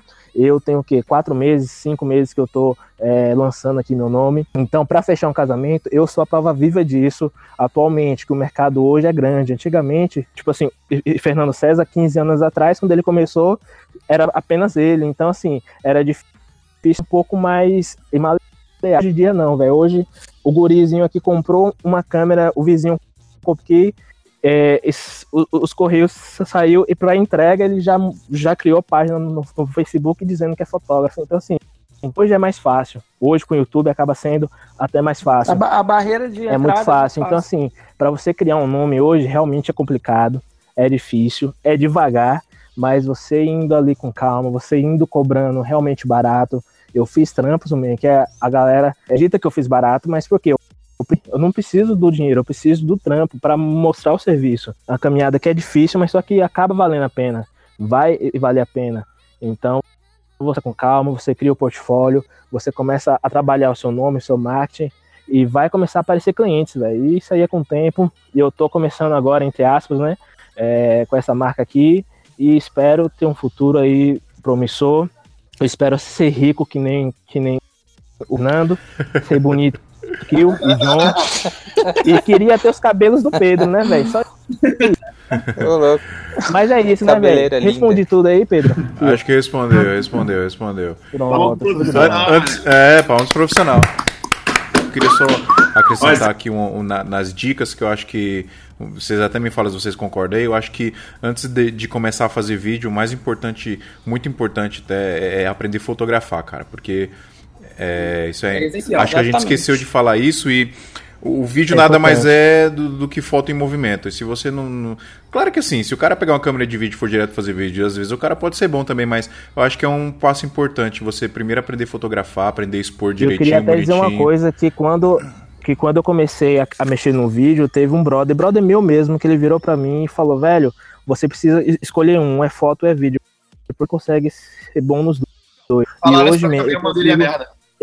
Eu, não, eu não falei nada, baixei a cabeça, mas hoje, se vier um cliente querendo foto, eu vendo foto. Se ele quiser vender vídeo, ele vai, ele vai e compra o vídeo, porque consigo fornecer um trabalho à altura nos dois, então não tem diferença de qualidade em foto e vídeo. Eu tenho os trampos que são essenciais em cada área, então assim, graças a Deus eu estou muito satisfeito, eu tenho muito a aprender e a evoluir, mas eu estou muito satisfeito com o trabalho que eu estou oferecendo hoje. É, eu gosto de, eu gosto de, eu gosto de, de de aconselhar as pessoas a escolherem um ou outro, tá? Eu gosto de fazer isso. Falar, ah, escolhe a sua foto, escolhe o seu não, vídeo isso, e vai fundo. Mas não isso. porque o cara não vai, não, não vai é. conseguir fazer um ou outro direito. A minha empresa, a minha, Exatamente. Isso, a empresa que eu tô criando hoje, que é a Creative Works Filmes, como o nome já fala, é focada em filmes. Mas, tipo assim, é, eu, eu, eu, disse antes, a minha, o, o, meu vídeo é baseado em foto, a fotografia, a direção, a composição, a, a disposição de luz. Então, assim, eu sei porque veio muito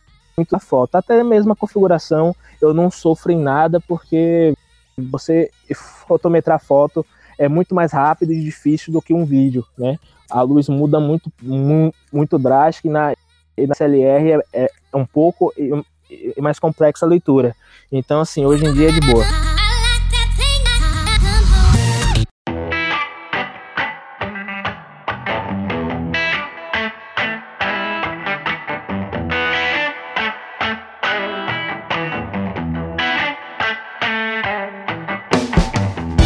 Então, eu sou o Pedro Machado.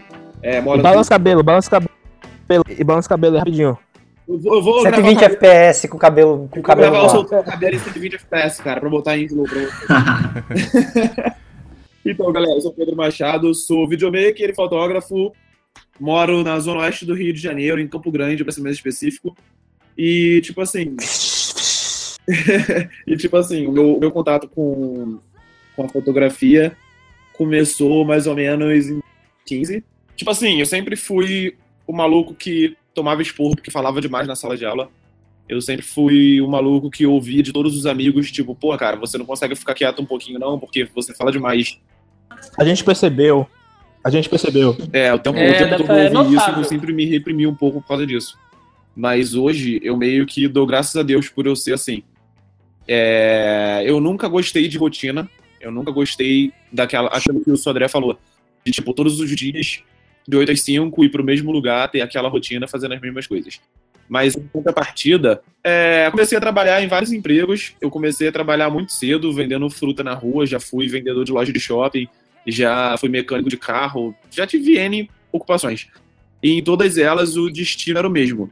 Eu enchi o saco, eu começava a chegar num ponto em que eu ficava deprimido e eu desanimava como consequência, né, desanimava do trabalho, e com isso eu acabava sendo demitido. E eu nunca me sentia tão feliz na minha vida do que quando o cara vinha me falar que eu tava sendo demitido. Só que, é sério, era uma felicidade tão grande, só que, tipo assim, minha família é humilde, meus pais tiveram uma criação completamente diferente, então pra eles eu era um vagabundo. Até que um dia eu ouvi uma palestra, eu não lembro exatamente aonde, nem quando, nem quem foi que falou, que falava sobre os tipos de inteligência diferentes e os tipos de aprendizado que a pessoa tem. Aí falava que algumas pessoas eram mais, eu não sei se é sinestésica o nome, que é aquela pessoa que aprende mais pegando e fazendo. Tem pessoas que aprendem mais sentando e ouvindo, tem pessoas que aprendem mais vendo, aí por isso precisa que desenhe pra ela e tudo mais. E com isso, a pessoa que estava dando a palestra abordou os tipos de personalidade e os empregos que combinavam com cada personalidade. E aí eu me dei conta que eu tava no lugar errado. Eu já tava com 23 para 24 anos, eu já era formado técnico em mecatrônica, eu já tinha tentado fazer faculdade de engenharia. Tipo assim, nada daquilo me completava. Até que eu fui demitido do emprego que eu tava por causa de doença ocupacional. Quem já trabalhou na indústria sabe que se você ficar doente, você é demitido. Eles não tratam de jeito nenhum de você. Então eu peguei a rescisão que eu tive daquele emprego e comprei minha primeira câmera. Meti o louco. Minha família foi completamente contra, todo mundo foi completamente contra, com exceção de pouquíssimas pessoas que me deram, tipo, duas pessoas me deram apoio, minha namorada e um amigo meu. E aí eu comecei a meter a cara na fotografia, porque eu já fotografava com celular, eu tinha um celular razoavelmente bom pra época, eu tirava fotos com celular e eu sempre tive uma paixão muito grande por fotografia, pela imagem, sabe? Pela luz. É, eu não sabia como, mas eu queria aprender a trabalhar com a luz para conseguir extrair imagens legais, imagens bonitas, imagens que a gente batesse o olho, que as pessoas batessem o olho e se emocionassem com aquilo. E aí eu comecei a treinar no celular, peguei a câmera, comecei a ir em ensaio newborn com uma amiga minha que é fotógrafa já há mais de 10 anos. Vi que newborn não era minha praia, porque sempre que eu chegava perto de um bebê eu ficava com medo dele escangalhar e parar de funcionar no meu braço. E, né, não tem conserto nem reposição de peça. Aí eu comecei a fotografar, comecei a pegar muito aniversário infantil e pá. E aí, durante os estudos de fotografia, eu comecei a entrar muito na parte de cor. E dos vídeos de estudo de cor, eu descobri ah, o color grading do vídeo. E eu assisti um vídeo muito bem trabalhado em color grading, e aquele vídeo me, me, me emocionou, me comoveu demais, sabe? E ali eu percebi que o meu lance era vídeo. Eu ainda sou apaixonado por foto, eu ainda me considero um fotógrafo. É, eu ainda sou fotógrafo, tanto que eu fotografo sempre que me chamam e sempre que aparece frila. Eu não deixei de ser, mas o meu foco principal é o vídeo. É a foto em movimento, né? Aquela sequência de fotos que formam o movimento do vídeo. Os meus primeiros passos foram esses: comprar uma câmera, começar a meter a cara, começar a estudar por conta própria, igual todo mundo falou. YouTube, YouTube, YouTube, às vezes eram, às vezes eram 10 horas direto sentado na frente do computador só estudando. É, só consegui pagar meu primeiro curso no final de 2016, que foi um curso de gravação de videoclipe, que me acrescentou demais. Mas como tudo que eu faço, eu sempre procuro estudar bem antes. Então, Foi aquele gravando bandas, Pedro? esse mesmo, com o Derek Borba. Cara, curso excelente. Legal. O curso, tipo assim, mudou minha visão sobre videoclipe. O cara ensina um workflow e uma maneira de editar e de montar os clipes que você sai de lá com a mente completamente expandida de tão útil e de tão ágil que é o workflow que ele ensina. Foi lá que eu tive contato com a minha primeira Sony, com a Sony A6300. Eu, na época, acompanhava o canal de um youtuber brasileiro que ele tinha Sony e tal, e eu já só ouvi ele falando, mas nunca tinha me interessado. É, final de dois, meados de 2016 eu também passei para faculdade, mas foi um período muito complicado, porque eu passei para faculdade e eu tinha comprado minha câmera, mas eu não estava tendo retorno nenhum, não estava trabalhando. E foi aí que eu comecei a me tornar ativo nos grupos de Facebook. Eu comecei a pegar meu tempo ocioso e transformar em tempo para adquirir conhecimento entre outras pessoas. Conhecimento no meio, entendeu? Eu tava cansado daqueles grupos de Facebook onde uma, vou, usar um exemplo, a mãe de uma menina ia lá e postava, minha filha vai fazer 15 anos, preciso de fotógrafo. E as pessoas começavam a se degladiar no meio dos comentários para ver quem conseguia pegar aquele trampo e começava a flodar foto e um baixando o preço mais do que o outro. E eu não queria aquilo para mim. Só que eu não manjava nada de marketing, não manjava nada de publicidade, não manjava nada de autopromoção, né? Mas aí eu conheci os grupos de audiovisual vi que era uma coisa muito mais, na época, né, o audiovisuando era muito mais tranquilo, refinado, digamos assim, né, do que era no final, nos, nos últimos tempos antes de fechar. Tinham pessoas mais de boas para você se aproximar, para você fazer contato. Você conseguia ter mais acesso. Muitas vezes a pessoas famosas, tipo o Paulo Conca e outros caras que são grandes e que lá dentro eles, tipo assim, tiravam um tempo tranquilão para te dar atenção, para trocar ideia e tal. E isso é muito maneiro. Verdade, verdade. Obrigado. É muito legal. Ali eu fiz muita falou, amizade. Parar para ver um vídeo teu e te dar um feedback. Pô, isso é importante demais, velho. Mas enfim, é, tocando baile pra não ficar muito extenso, porque já tá, né? Porque eu falo pra cacete. Os meus primeiros passos foram esses. Eu acho que vale a pena pagar o workshop, desde que você estude bem o workshop. E principalmente procurar pessoas que já fizeram workshop. E o que eu fiz foi o seguinte: eu entrei no, no, no perfil do Facebook e no Instagram. Eu, eu dei uma de stalker paranoico mesmo, aquele stalker tipo psicopata, tá ligado? Eu investiguei a vida das pessoas que tinham feito o workshop e vi qual caminho elas tinham seguido. A grande maioria tinha feito o workshop e estava trabalhando no ramo. E tinha uma galera que já trabalhava no ramo, fez o workshop e continuava falando bem. E aí eu adicionei pelo menos oito ou nove pessoas, ou dez, que fizeram o workshop e perguntei a opinião delas sobre o curso. E todos eles responderam de forma positiva. Aí eu me senti à vontade de pagar quase, pô, era quase mil conto na época. E pra mim, que pegava um trabalho a cada três meses, tá ligado? Era uma parada muito tensa de conseguir juntar. Então eu tinha que pagar. Eu tenho vontade, pô, de, de, de fazer. Eu, te- eu tenho muita vontade, porque eu, eu curto muito também, velho. Vale a pena, bola. Mas enfim, o meu conselho, se vale pagar o workshop, eu acho que vale. Mas vale você também procurar curso no YouTube. Tem muito material bom. No outro dia, uma garota veio falar comigo perguntando se um curso de color grading que ela estava querendo fazer valia a pena. Era uma escola particular, no caso online, não era presencial, e o curso era mais de mil reais. Eu fui olhar o conteúdo programático do curso, era basicamente a mesma coisa que tem no canal do Bruno Baltaejo, de graça, no YouTube. E o Bruno é um cara, porra, completamente acessível. Você, é pô, você marca ele numa publicação, velho, em menos de meia hora ele tá respondendo, tá ligado? Eu não ganho nada da, da- da empresa dele. Eu fiz uma publicação no outro dia a- a- no canal do YouTube dele, ele fez um código de desconto de, não sei lá, 50% no na web, tá ligado? Porra, foi, De foi, desconto. foi irado demais ver esse cara. Um abraço pro Bruno Batarese. Grande É um abraço, maluco, Bruno. tipo, Espero lá, que você tenha tá há escutado 10 aqui. anos no YouTube produzindo conteúdo de graça pra ajudar a galera. Então, pô, você assistiu os vídeos dessa galera, pô, o- quando eu fui comprar minha Sony, É, a minha enciclopédia era o canal do, do, do, do Fernando, o Goldriton, tá ligado? Eu ia lá, velho, eu ficava madrugada dentro, vendo. Teve um vídeo da- de A6300 que ele fez, que eu assisti pelo menos umas 10 vezes. Eu ficava, eu ficava pausando o vídeo pra ver o menu da câmera, pra decorar o menu da câmera. Eu Uhum. peguei a câmera já sabendo mexer nela. Porque eu vi nos vídeos dele e nos vídeos, tá ligado? Exato. Só que eu já vou pular logo pro conselho que eu tenho que dar pra quem tá começando. É, procure cursos gratuitos, procure conteúdo na internet, mas cuidado para não se soterrar com excesso de conteúdo. Isso me prejudicou demais. Eu baixei muito curso, eu marquei muito vídeo pra assistir, eu tentava assistir tudo ao mesmo tempo, mas acabava que eu não focava em nada. Aí eu tive que me centrar, botar a cabeça no lugar e falar: não, agora eu vou color grading. Agora eu vou aprender é, edição. Agora, por exemplo, eu tô com um curso separado para assistir de psicologia da edição. Ele não trata do software ou do botão que o software tem, mas da psicologia por trás de cada corte que você faz, da montagem que você faz. E vai uma dica pra galera que curte edição: o livro No Piscar de Olhos, do Walter. Esse livro tem que ser a bíblia do editor. E a base dele é o Premiere. E a base dele é o Avid, na real. a base do cara é o Avid porque ele é editor de cinema e pai é das antigas. Mas enfim, Travou. é, é, pegar portfólio sem estar trabalhando. Como é que foi o meu processo? Eu fiz um trabalho de fotografia autoral, aonde quem, quem anda pelo Rio de Janeiro, principalmente subúrbio, até mesmo na Zona Sul, percebe que o Rio de Janeiro é muito cheio de morrinho, né? Morro, montanha, essas coisas assim. Não tô falando de favela, eu tô falando de morros mesmo com mato. Então, perto da minha casa tem, perto da minha casa Ah, tem uma tá. porrada. E eu peguei um amigo meu, que, porra, o maluco era super estiloso, se vestia bem, tinha um cabelo maneiraço, com dread, pá. assim, Eu- tipo o seu? Pô, não, mais maneiro que o meu, mano. Tipo o seu? Mais maneiro que o meu, né? Fui com ele. Pô. Isso aí, fui pro Aí matinho. você pegou um cara estiloso, bonitão, Foi no levou pôr do sol ainda, bem romântico, tá ligado? No pôr do sol. Tá, beleza. Continua aí. Tia... Ó, tia... Continua esclarecendo. ficou com ciúme já, viu? Eu fui com ele quando o sol tava se pondo e fiz um ensaio dele, tanto fotográfico quanto de vídeo.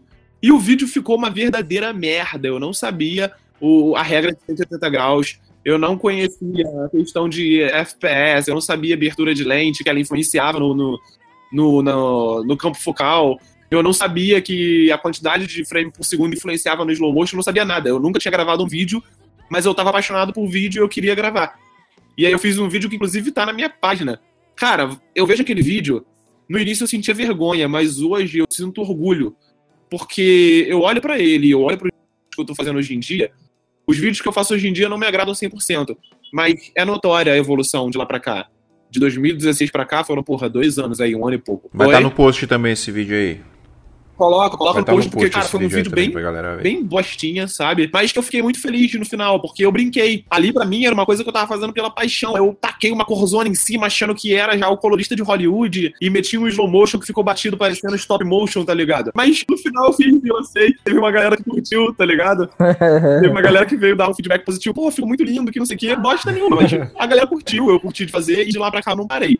Mas, enfim, é, eu percebi que eu precisava abrir portas, que eu precisava me alavancar. Eu não tava pegando trabalho suficiente para ter dinheiro para trocar de equipamento. E eu não tava conseguindo pagar curso nem melhorar o meu serviço. Então o que, que eu fiz? Eu passei pra faculdade em 2016. Através da faculdade, logo assim que eu terminei o primeiro período, eu fui agraciado por Deus pela vida por conseguir um estágio numa emissora de TV que paga muito bem, uma multinacional. Então, pô, eu entrei lá ganhando, ganhando uma grana boa, porque na época eu ganhava, sei lá, eu, eu ganhava 400 reais a cada três meses fazendo fotografia, tá ligado? Não pegava trampo nenhum. Eu entrei no estágio, eu tava ganhando mais de dois pau por mês. Sabe qual é? Então, pô, pra seis horas por dia de estágio, aprendendo, foi a minha chance, foi o meu, meu pote de ouro. O que, que eu fiz? Será, será que eles estão aceitando o currículo lá? Pô, mano, o processo seletivo foi tenso, velho. Eram duas vagas pra design e eram mais de 5 mil pessoas. Cacete. Foi de barro, foram três meses de processo seletivo. Mas foi muito gratificante. Eu aprendi muito, muito, muito sobre broadcast, sobre estúdio de televisão, sobre câmeras de televisão, sobre transmissão. Eu, tipo assim, eu saí de lá mil por cento entendendo mais do que eu entendia antes. Eu achava que sabia o que era vídeo. Quando eu entrei lá, eu percebi que eu não sabia nada de nada. Esses 10 meses eu juntei cada centavo que eu ganhei. Eu fiz poucos freelas porque eu tava me concentrando em faculdade estágio, não muito tempo pra aquisição de clientes e tudo mais. Mas eu fiquei sociais. Eu fiz muita pesquisa, sem exagero nenhum. Eu acho que pelo menos É isso aí, pessoal. Façam o Ed, o, o, o Ed Brasil aí, como o Gabriel falou, que vale a pena. E nos mandem e-mail aqui, pessoal, que, é, com as opiniões de vocês sobre isso, para acrescentar aqui. Comenta lá também no, no post do, do SoundCloud para é, acrescentar a, o papo aqui. A gente falou três horas, mas eu acho que ainda fica muita coisa de fora, não tem como a gente falar tudo, então é bom que vocês participem também. Beleza? Até semana Fio, que vem. Fio, Oi, só faltou oi. uma parada, cara. Fala aí. Eu, esqueci de contar a história da minha infância. Porra, conta aí então. Você tem 10 segundos. Eu nasci, eu morri, respirei, tô aqui agora. Ah, ah, ah, eu tenho outro. Não, agora falando sério mesmo, pra finalizar mesmo, tem uma história que é minha que é engraçada. Eu comecei a fazer faculdade de publicidade e propaganda achando que eu ia aprender a filmar comercial. Ou seja, bati com a cara no chão e passou um caminhão em cima. Boa. E não aprende não, E é? aí, e hoje, e hoje, então, aí lá eu descobri que quem faz, quem faz o comercial não é o publicitário. Quem filma o comercial é a produtora que a agência de publicidade contrata. E hoje eu sou, hoje eu, eu sou essa produtora que a agência de publicidade contrata pra fazer a parada. Então, cara, Parabéns. é isso aí. Palmas pro profissional. Olha aí. Beleza, galera. Até mais, até semana que vem. É nóis. Tio Flat, Flow de a Valeu.